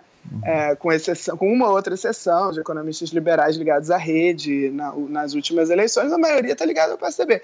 Então é engraçado que, que só chame atenção é, a ligação entre economia e política quando ela está é, no lado da esquerda, né? Então é, é, é, só é militante, só é acusado de ser militante é, o economista que que está preocupado com as questões sociais, né? O economista que está preocupado com a saúde do setor financeiro não é, né? Uhum. É, enfim, então nesse sentido não me incomoda, mas sempre chama, sempre chama uma atenção para, no fundo, para como a economia é vista, como os economistas são vistos. Acho que tem muito a ver com com a maneira, com, com um pouco, sei lá, um pouco o discurso que os economistas fazem, que sempre tentam fazer parecer que a economia é só uma técnica, que é só uma, uma ciência exata, em que somos todos os técnicos que chegam é, para dar as soluções técnicas para os problemas do país. Quando, na realidade, né, é, o papel do economista, a meu ver, é, primeiro que não existe essa ciência exata, essa verdade absoluta, e, e, segundo que o nosso papel, na verdade, é viabilizar as demandas da sociedade, não é dizer para o país quais são as suas prioridades. E eu vejo muitas vezes, na verdade, essa pretensa técnica ser utilizada para dizer coisas do tipo: ah, é, não, a gente não pode gastar tanto com educação, a gente tem que gastar menos do que com, com, sei lá, outra coisa. Bom, isso aí não é uma escolha do economista, isso aí é uma escolha é, da sociedade que vai atuar por meio das instâncias políticas para definir o que, que, são suas prioridades. Né? Uhum. O economista tem que fazer é um pouco viabilizar e ver como tornar essas escolhas viáveis uma, de forma sustentável, etc. Então você vê um monte de gente se colocando como neutro e que, na verdade, está tá tomando decisões contrárias àquelas que a sociedade gostaria, que eu acho que, para mim, é muito mais político do que é, o, o, papel que eu tento ter, que é de tentar imaginar como viabilizar as demandas democráticas é, dentro de um orçamento que, que, claro, que não é estático, né, que depende, o orçamento público ele depende da própria dinâmica da economia, mas que sempre será objeto de, é, de conflitos, etc. Sim, claro. E você está longe de ser uma comunista, do, do, do os, os, o trabalhador pegar os meios de produção ou coisa assim. Né? Pois é, então, é curioso, né? Eu sou criticada também por isso, porque esse é o problema. A esquerda me chama de reformista, porque no fundo eu estou só discutindo, eu tô só discutindo mecanismos dentro do sistema capitalista é, uhum. de, de, de redistribuição, ainda que de um jeito talvez mais radical do que outras figuras né, da centro-esquerda que até acham, enfim, que tentam é, imaginar que não há, que não, que dá para fazer sem nenhum tipo de conflito. Eu acho que tem que ter algum tipo de conflito, que tem que estar tá claro que quem são os beneficiados, quem não são, e, e que às vezes isso envolve em perdas né, para o 1% mais rico, ou para o 2%, ou para o 3%, que não dá para fazer sem ser assim. É, de fato, é, eu não estou nesse, nesse nesse lugar de, de imaginar que a gente vai mudar o sistema econômico. Né? Uhum. Não, não, não, assim, eu sou uma pessimista é, também nesse aspecto, no sentido de que eu, eu, eu não, não, não acho que tem nenhum tipo de espaço para mudar. Eu também não acho que mudar necessariamente melhore a vida das pessoas. Então, com isso, eu trabalho dentro do sistema que a gente tem. Uhum. É, e agora, mudar o sistema que a gente tem para que ele favoreça mais as pessoas e com isso é, é, a economia se volte, né? Para os interesses da sociedade, eu acho que isso dá para fazer e essa é a discussão que o mundo todo está tendo, né? Não é, é, como eu falei no início, não é não é só aqui. Aqui é visto como um radicalismo muito maior do que o que está sendo visto lá fora. Né? Sim. Eu até acho a palavra radical, né? Se você pensar nela, acho que tem um radicalismo bom. Não, não, radicalismo, o radicalismo ele tem um lado que é bom, assim. Aliás, o próprio populismo, as pessoas têm falado criticado muito o populismo. E tem um economista de Harvard, o Danny Roderick, que está falando muito disso, que é, peraí, é, é, se populismo econômico é pensar um programa econômico que favoreça a maioria das pessoas, então é exatamente disso que a gente está precisando, porque enquanto a gente não faz isso, é aí que as pessoas vão se sentindo desesperadas e vão é, correndo atrás de, de monstros de, de extrema-direita como seus grandes salvadores. Né? Uhum. Então, é, um dos problemas até desse crescimento do fascismo foi o fato da social-democracia ter sido tão capturada por interesses dos setores financeiros, globais, etc., que ela foi deixando de entregar, foi deixando de entregar resultados é, para as pessoas, né? E foi criando uma massa de, de pessoas vulneráveis que, que começam a olhar aquilo e falar: bom, eu não quero, não acredito, não acredito mais em você, político, que diz que vai melhorar a minha situação, eu não acredito mais nesse establishment, né, aqui nesse, nesse status quo, nessa, nesse sistema como, como algo que vai melhorar a minha vida. Então eu vou para o quê? Para o extremista que está prometendo que vai, é, sei lá, é, barrar a entrada de imigrantes, porque é só isso mesmo que vai resolver. Uhum. E é uhum. justamente o, o, que a gente tem que fazer contra isso não é ir para o centro dizer que não dá para fazer nada. É, é o contrário, é dizer, ó, não, o sistema ele pode sim gerar benefícios. E ele, ele pode sim gerar benefícios para as pessoas se ele não for capturado por esses interesses poderosos que estão capturando há tanto tempo. E o inimigo, na verdade, não é o, o Lula ou o, o, o, o, negro, o imigrante, o não sei o que. Não. É, é, é o, o, inimigo, na verdade, é, é muitas vezes o, o poder econômico de grandes conglomerados é, financeiros, etc., que estão indo muito bem, obrigado, impedindo que o Estado sirva as pessoas. Sim. É, é aquilo que você até falou um pouco antes dessa noção errada que muita gente tem do, do economista como uma pessoa técnica, né, de uma ciência exata, é, como se a técnica não tivesse ali com uma ideologia sustentando, né, e é quando começa a aparecer os gurus, uh, empresários que nunca foram políticos, né, e cria-se essa narrativa que no mundo inteiro está ganhando força, né, a gente vê é, na França acontecendo, na, nos Estados Unidos, no Brasil também.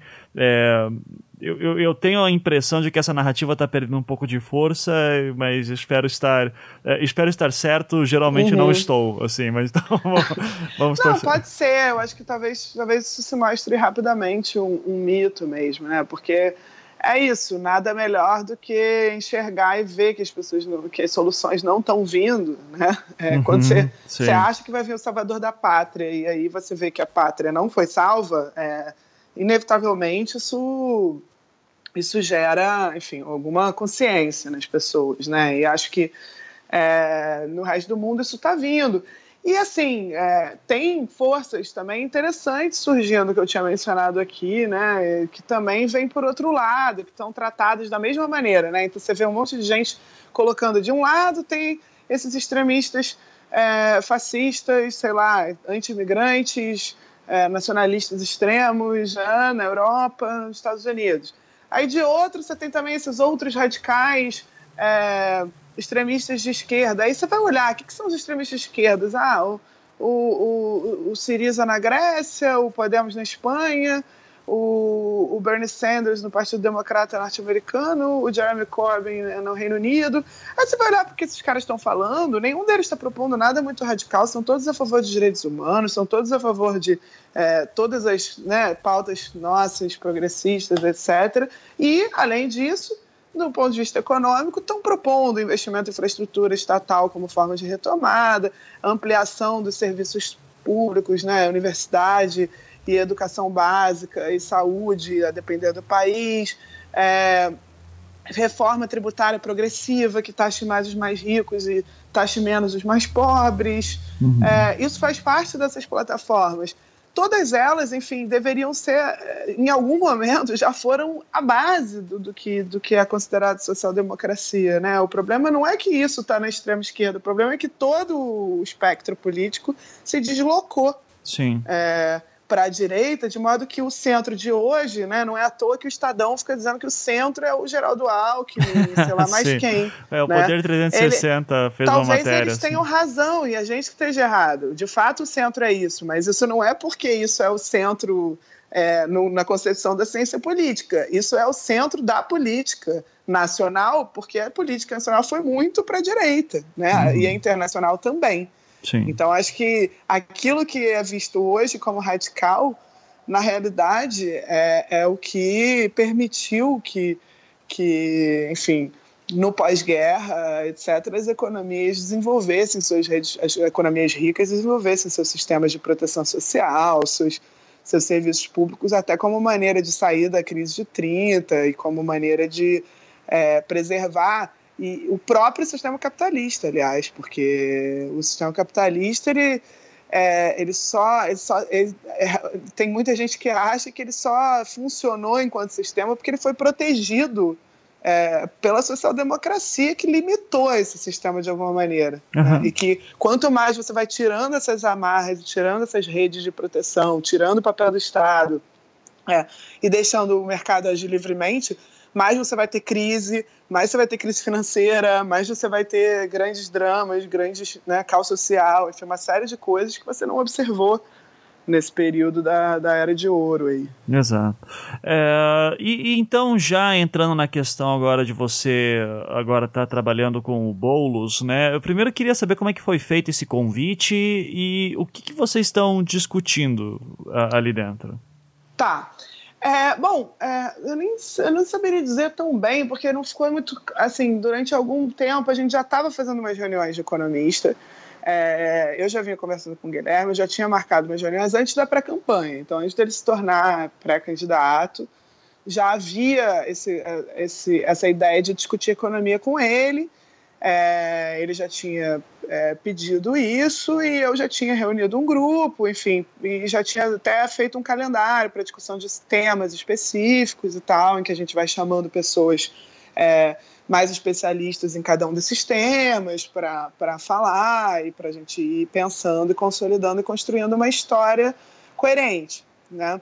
Você, você, é... Desculpa te interromper, mas você pode dar um exemplo de uma dessas conversas, só para a gente ter então, uma noção? Então, aí a primeira, que, por exemplo, que a gente fez foi, foi uma que a gente acha super importante, porque que não está tanto na minha área, minha área é mais macroeconomia, mas que eu acho que é algo que vai ser um pouco o que vai distinguir a candidatura do Guilherme, em última instância, o programa econômico dele, é, de alguns outros programas que vêm sendo produzidos dentro do campo progressista. Né? A gente não gosta, por exemplo, dessa ideia de uma economia, assim, de um modelo da, da industrialização ou desse conceito de indústria, é, desenvolvimento industrial como norte da, da política econômica, como se o objetivo fosse o, desenvolver, o de desenvolver a indústria, industrializar o país a gente acha que essa visão, né, que vem um pouco do velho desenvolvimentismo dos anos 70, etc., é, ela não só não contempla é, uma série de questões, não só ambiental, mas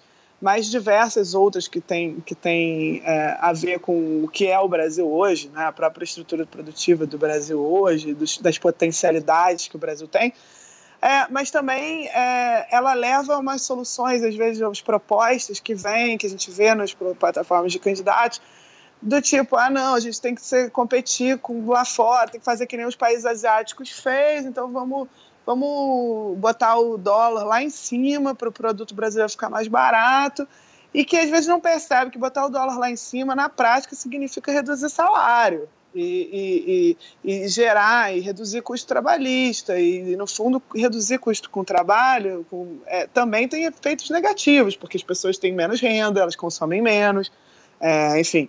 É, tem, e o mercado interno brasileiro é muito grande, então isso é, é fundamental. A partir dessa ideia de que a gente tem que rediscutir então o modelo de desenvolvimento e pensar, porque ao mesmo tempo a gente também não acha, como os economistas liberais costumam achar, que tanto faz o que o país produz, que tanto faz se a gente produz banana ou se a gente produz é, né, aquela história do banana chips ou potato chips, né? Tanto faz. É, não, não, sabe? É, não, não tanto faz. Não tanto faz produzir chip de informática ou ou chip de banana. É, é, não. Então a gente precisa imaginar o que seria um programa para o desenvolvimento produtivo das forças produtivas que não seja um programa que entre nessa ideia de atender aos interesses do que existe na indústria hoje, que é aquela indústria, na verdade, moribunda dos anos 70. Claro que é importante para a geração de empregos ainda, mas que não necessariamente é o que é onde a gente quer chegar no longo prazo. Então, ficar dando incentivo para a automobilística, é isso que a gente quer? Não, certo? Então, a gente teve várias discussões, na verdade, que foram no sentido de pensar uma política que tem no seu centro é, o desenvolvimento é, dos serviços, a melhoria, a maior eficiência, a sofisticação, etc., e o atendimento é, de serviços públicos que são bens públicos que as pessoas, que a sociedade precisa. Então, sei lá, saneamento básico, mobilidade urbana, é, infraestrutura, é, enfim, o próprio complexo da saúde, educação, etc. Coisas que têm, é, que, que atendem a população, que são demandas da população, e como na política, é, para essas coisas, nos investimentos nessas coisas, a gente consegue, a reboque desses investimentos, desenvolver também setores que produzam é, não só serviços, mas também bens industriais, é, necessários para esses complexos, para fazer essas coisas. Então, sei lá, ônibus elétrico, é isso. Então, como é que a gente, na política de mobilidade urbana, integra uma política para que a gente tenha um setor de produção de, das coisas necessárias para que a gente tenha no Brasil é, setores de, de, que produzam isso. Enfim, é, é um pouco inverter a lógica. É, em vez uhum. do objetivo ser desenvolver a indústria, o objetivo é melhorar o provimento desses bens públicos.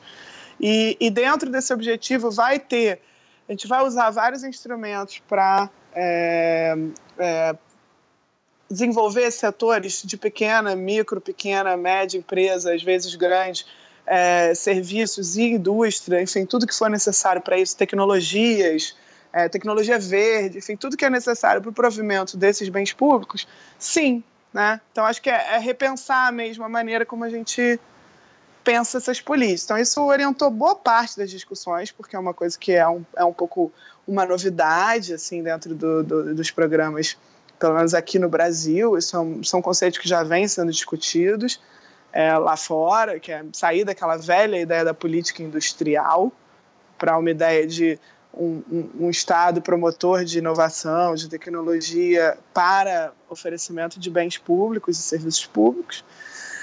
É, mas, além disso, teve discussão sobre política fiscal, discussão sobre reforma tributária, discussão sobre dívida, discussão. Agora a gente vai ter uma sobre taxa de juros e, e, e justamente aquilo que a gente estava falando, regulação financeira e, e política de câmbio. Enfim, é, todos esses eixos temáticos a gente vai ter uma discussão, acho que essas discussões vão ser sistematizadas e a gente vai entregar isso como insumo para a construção do programa. É, mas que, em última instância, o programa enfim, é, é, aprovado pelo, pelo partido. Né? Então, a gente não, não vai, a gente é, é fazer o, o, programa ou aprovar o programa, a gente, na verdade, tá, vai usar esse grupo, essas reuniões, para é, municiar, vamos dizer assim, é, a elaboração do programa com, com elementos técnicos sólidos, etc., que sejam coerentes. Pegando até, pegando até esse gancho que você disse da questão da, do, do, foco na indústria, que é uma marca que vem lá da década de 70, né? Uhum. Acho que dá para puxar até antes, né? A gente vê um problema, uh, ah, sim, a, a, dificuldade é. da industrialização brasileira desde Dom Pedro sim. II, né? Então, uhum. uh, quando chega. Uma coisa que me incomoda hoje, eu queria ver se vocês já discutiram alguma coisa disso, é como no, no Brasil a gente tem muito essa mentalidade de é bom trazer a indústria de fora com a sua tecnologia ao invés de produzir tecnologia própria. Chegaram a discutir alguma coisa sobre isso, Não, de investimento olha, em pesquisa? Acho que, eu acho que assim, é, tem coisas que vão ter que vir de fora, não tem nem outra opção, a gente não tem a tecnologia, né?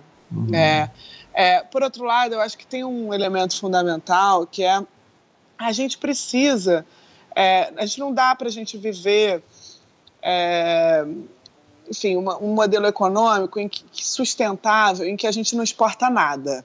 Tá? Então, assim, tem, tem extremos na, maneira de pensar. Tem uma que pensa, não, tudo tem que ser conteúdo nacional, tem que fazer, né, imitar a tecnologia de fora, fazer que nem a China fez e, e, e desenvolver aqui e entrar agressivamente para exportar e tal, que é um, pouco um modelo exportador, que vê a indústria como esse, esse centro do, do, do desenvolvimento num modelo, sei lá, liderado por exportações, inserção externa e tal.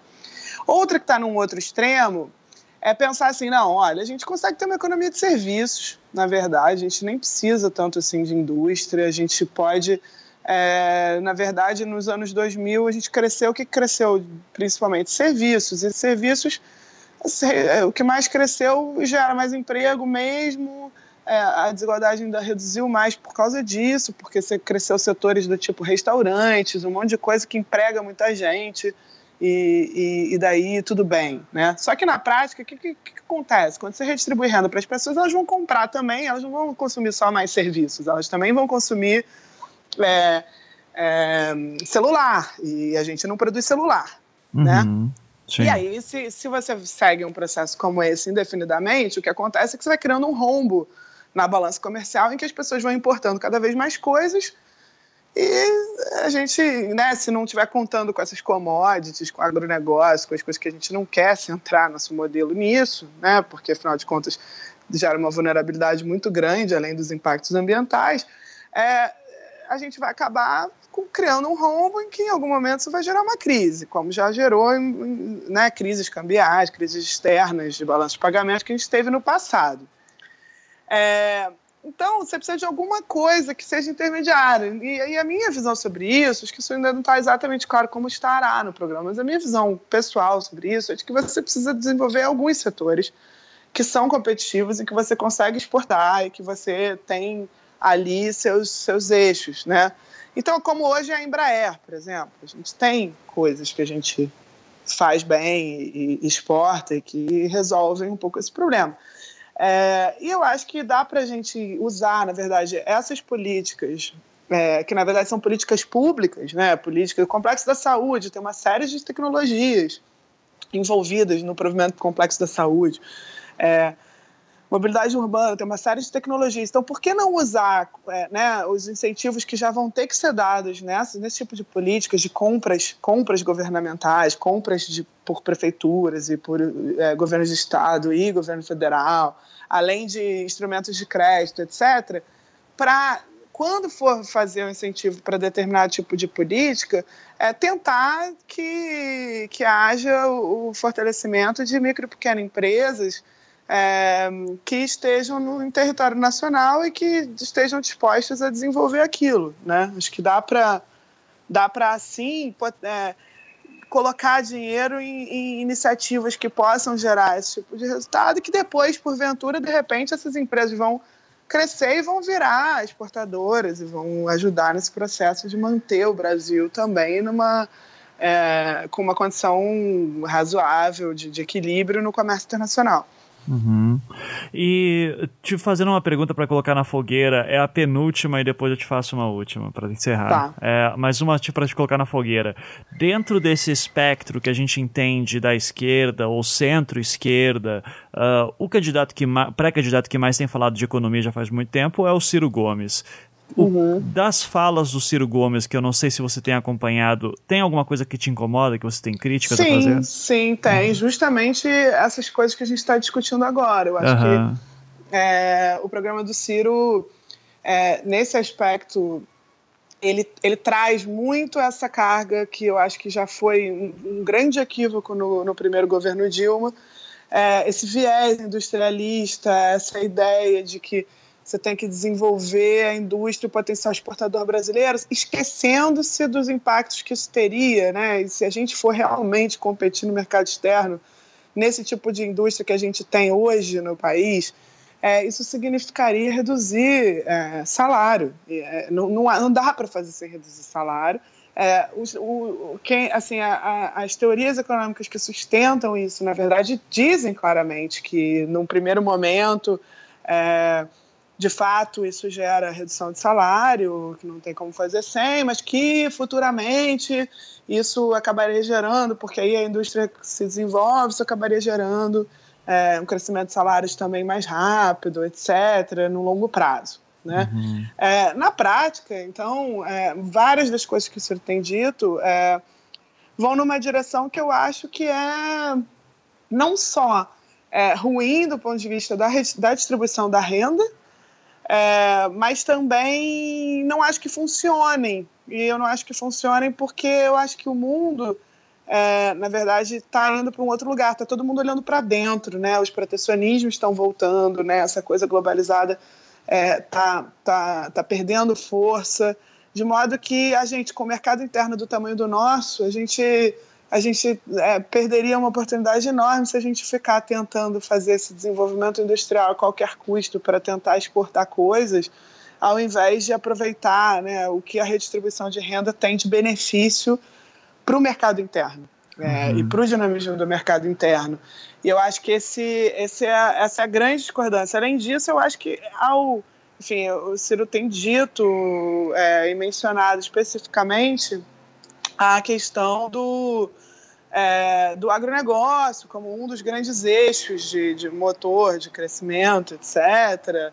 É, ele também fala de complexo da saúde, fala de agronegócio e fala da indústria, enfim, de, de alguns setores da indústria como os grandes motores.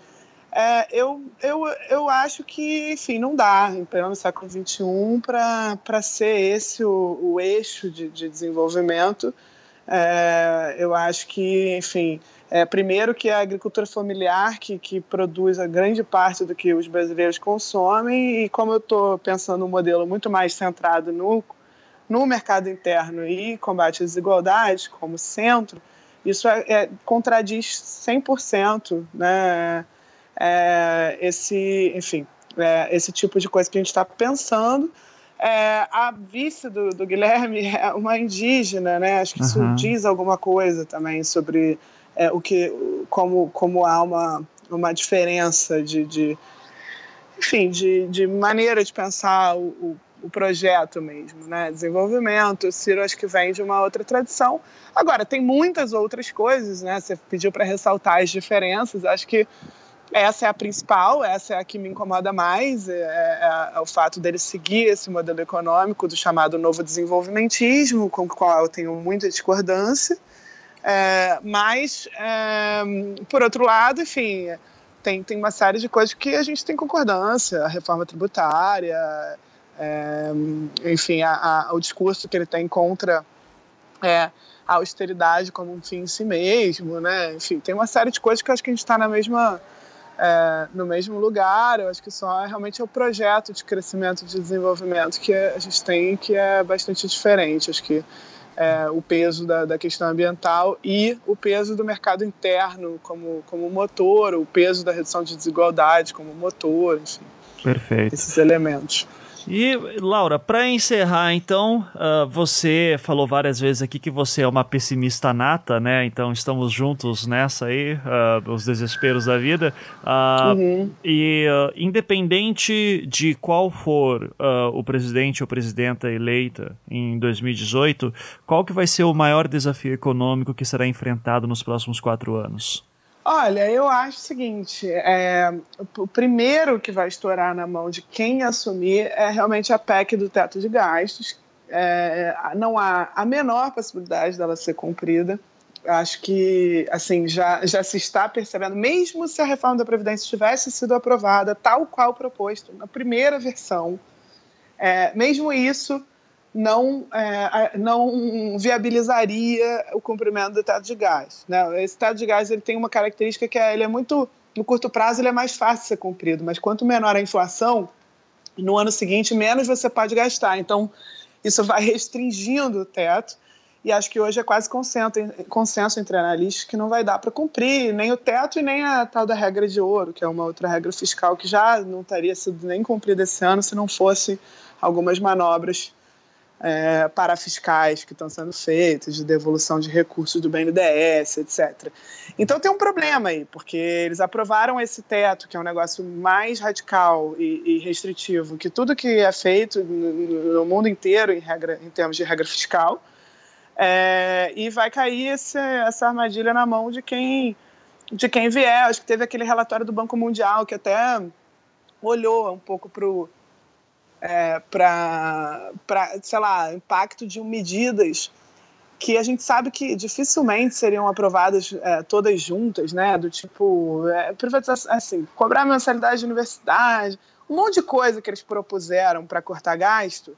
Na hora que você soma todas as medidas que eles propuseram, mesmo assim você não chega ao quanto de economia que teria que ser feita para cumprir o teto de gastos no uhum, ano que vem. Sim. Ou seja, é quase que aquele relatório quase que diz, ele só não diz explicitamente, mas ele, ele praticamente está concluindo que não dá. Né? Uhum. É, e então assim é, vai ter uma discussão e, e essa discussão ela vai é, vai ser dificílima porque o Congresso vai poder tentar né, de alguma maneira levar para enfim, não, não dá para saber. Na verdade, não dá para saber. Eles vão tentar substituir essa regra por alguma outra. É, e essa regra que vai vir no lugar, ela pode ser mais ou menos prejudicial é, para a população mais pobre e vulnerável. E acho que é isso, é aí que está a grande questão. A gente vai ter que prestar muita atenção nisso. Uhum. Uh, mais algum outro problemão ou esse é o maior que você vê? Olha, acho que esse é o maior. Tem um segundo que talvez aconteça ainda esse ano e que pode reverter um pouco essa, esse otimismo de, de taxa de juros que está vigorando agora, que é, é, os Estados Unidos talvez, enfim, acho que é esperado que em algum momento comece a, a subir de forma mais rápida a sua taxa de juros e isso é, já, já houve demonstrativos assim nos, nos pequenos episódios em que se achou que fosse acontecer, é, do impacto que isso tem aqui. Assim, isso gera uma, é, uma instabilidade muito grande, muito, muito capital saindo do Brasil para fora, etc. E acho que isso pode dar uma. É, enfim, uma, ter uma desvalorização do real que as pessoas não estão esperando, porque as pessoas acham que o real e, e o, né, o dólar, etc., tem é, respondem somente a, a, noticiário interno, né? Ah, não, o Manteiga falou tal coisa e aí o dólar subiu. Na prática, 95% das vezes, quando você olha todas as moedas de países emergentes aconteceu exatamente a mesma coisa naquele dia, né? Uhum, é, e acho que vai, as pessoas agora estão com uma segurança de que não, é porque veio né, o, o Dream Team da política econômica que estabilizou, o dólar agora está baixo, é estável, etc. Na prática, você vai ver que é, na primeira, no primeiro choque o dólar sobe de novo isso pode voltar com a inflação, voltar a taxa de juros a subir. Então, você não está criando mais, você não está criando condições, mais uma vez, como não fizemos no governo Lula, não fizemos no governo Dilma, você não está criando condições para frear esse tipo de movimento brusco é, na hora que, que, as coisas estão indo bem, que é quando você pode fazer esse tipo de coisa, criar esses instrumentos, etc., de regulação, instrumentos de controle, de controle de capitais, de imposto e tal, que deem uma ajudada depois a frear essas saídas muito bruscas. Uhum. É, você não está fazendo isso. Então é bem possível que a gente ainda antes, se bobear antes da eleição, ainda tenha um outro é, um choque externo que dê uma, uma enfim, uma piorada na situação. É, que agora, né, ainda que patinando, pelo menos parece mais estável, né? Sim. É, isso tudo pode virar de uma hora para outra. Maravilha. Laura, muito obrigado por ter participado aqui da nossa conversa. Como sempre, o tempo passa voando quando eu falo com pessoas extremamente interessantes. Então, uh, queria só que você terminasse falando um pouco mais do seu livro e qualquer jabá que você quiser. Fique à vontade, o espaço é seu. tá, não, eu vou falar só do livro. É, chama Valsa Brasileira. Ele é do boom ao caos econômico, o subtítulo. Ele é justamente organizado por capítulos, um passo à frente, um passo ao lado, um passo atrás, por isso esse nome valsa. oh, excelente. É, e, e a gente, enfim, eu vou lançar pela Todavia, que é uma editora, é, enfim, que é nova, mas não tão pequena, na verdade. Ela surgiu com pessoas que eram da Companhia das Letras e é, fundaram uma, uma nova editora desde o ano passado. E a gente vai lançar, enfim, que fiquem de olho, ainda não tem a data exata de lançamento, eu devo saber isso na semana que vem, mas o livro já foi para a gráfica, então ele deve sair ainda em maio, a gente vai fazer lançamento no Rio São Paulo e é, quem mais me convidar para falar em universidades, etc., a gente tenta combinar com, com o lançamento do livro. É, e é isso. Enfim, sigam nas redes sociais. Uhum. O seu Twitter com certeza está na postagem. É onde você mais posta, né, atualmente? É, então... atualmente sim. Ah, eu tô um pouco. Eu confesso que é, o Facebook deu uma certa cansada, assim, depois de um momento em que eu dei. Eu, eu fiz isso um tempo. E aí eu parei, hoje em dia lá eu só posto link de coluna, tudo que eu tenho de comentário eu tenho feito no Twitter, uhum. é, que passou a ser minha rede favorita, mas talvez deixe de ser logo logo, porque quanto mais ela aumenta, o problema talvez não esteja na rede, né? Quanto, quanto maior é a rede, mais gente é, fazendo comentários de ódio a gente recebe. Então acho que talvez tenha sido por isso que eu cansei do Facebook. E agora o Facebook tá ótimo lá. Sim. Não, tem... Não, mas, já, mas o botão de bloco ajuda é para essas horas também. Assim, a minha é, lista não. não. para de crescer.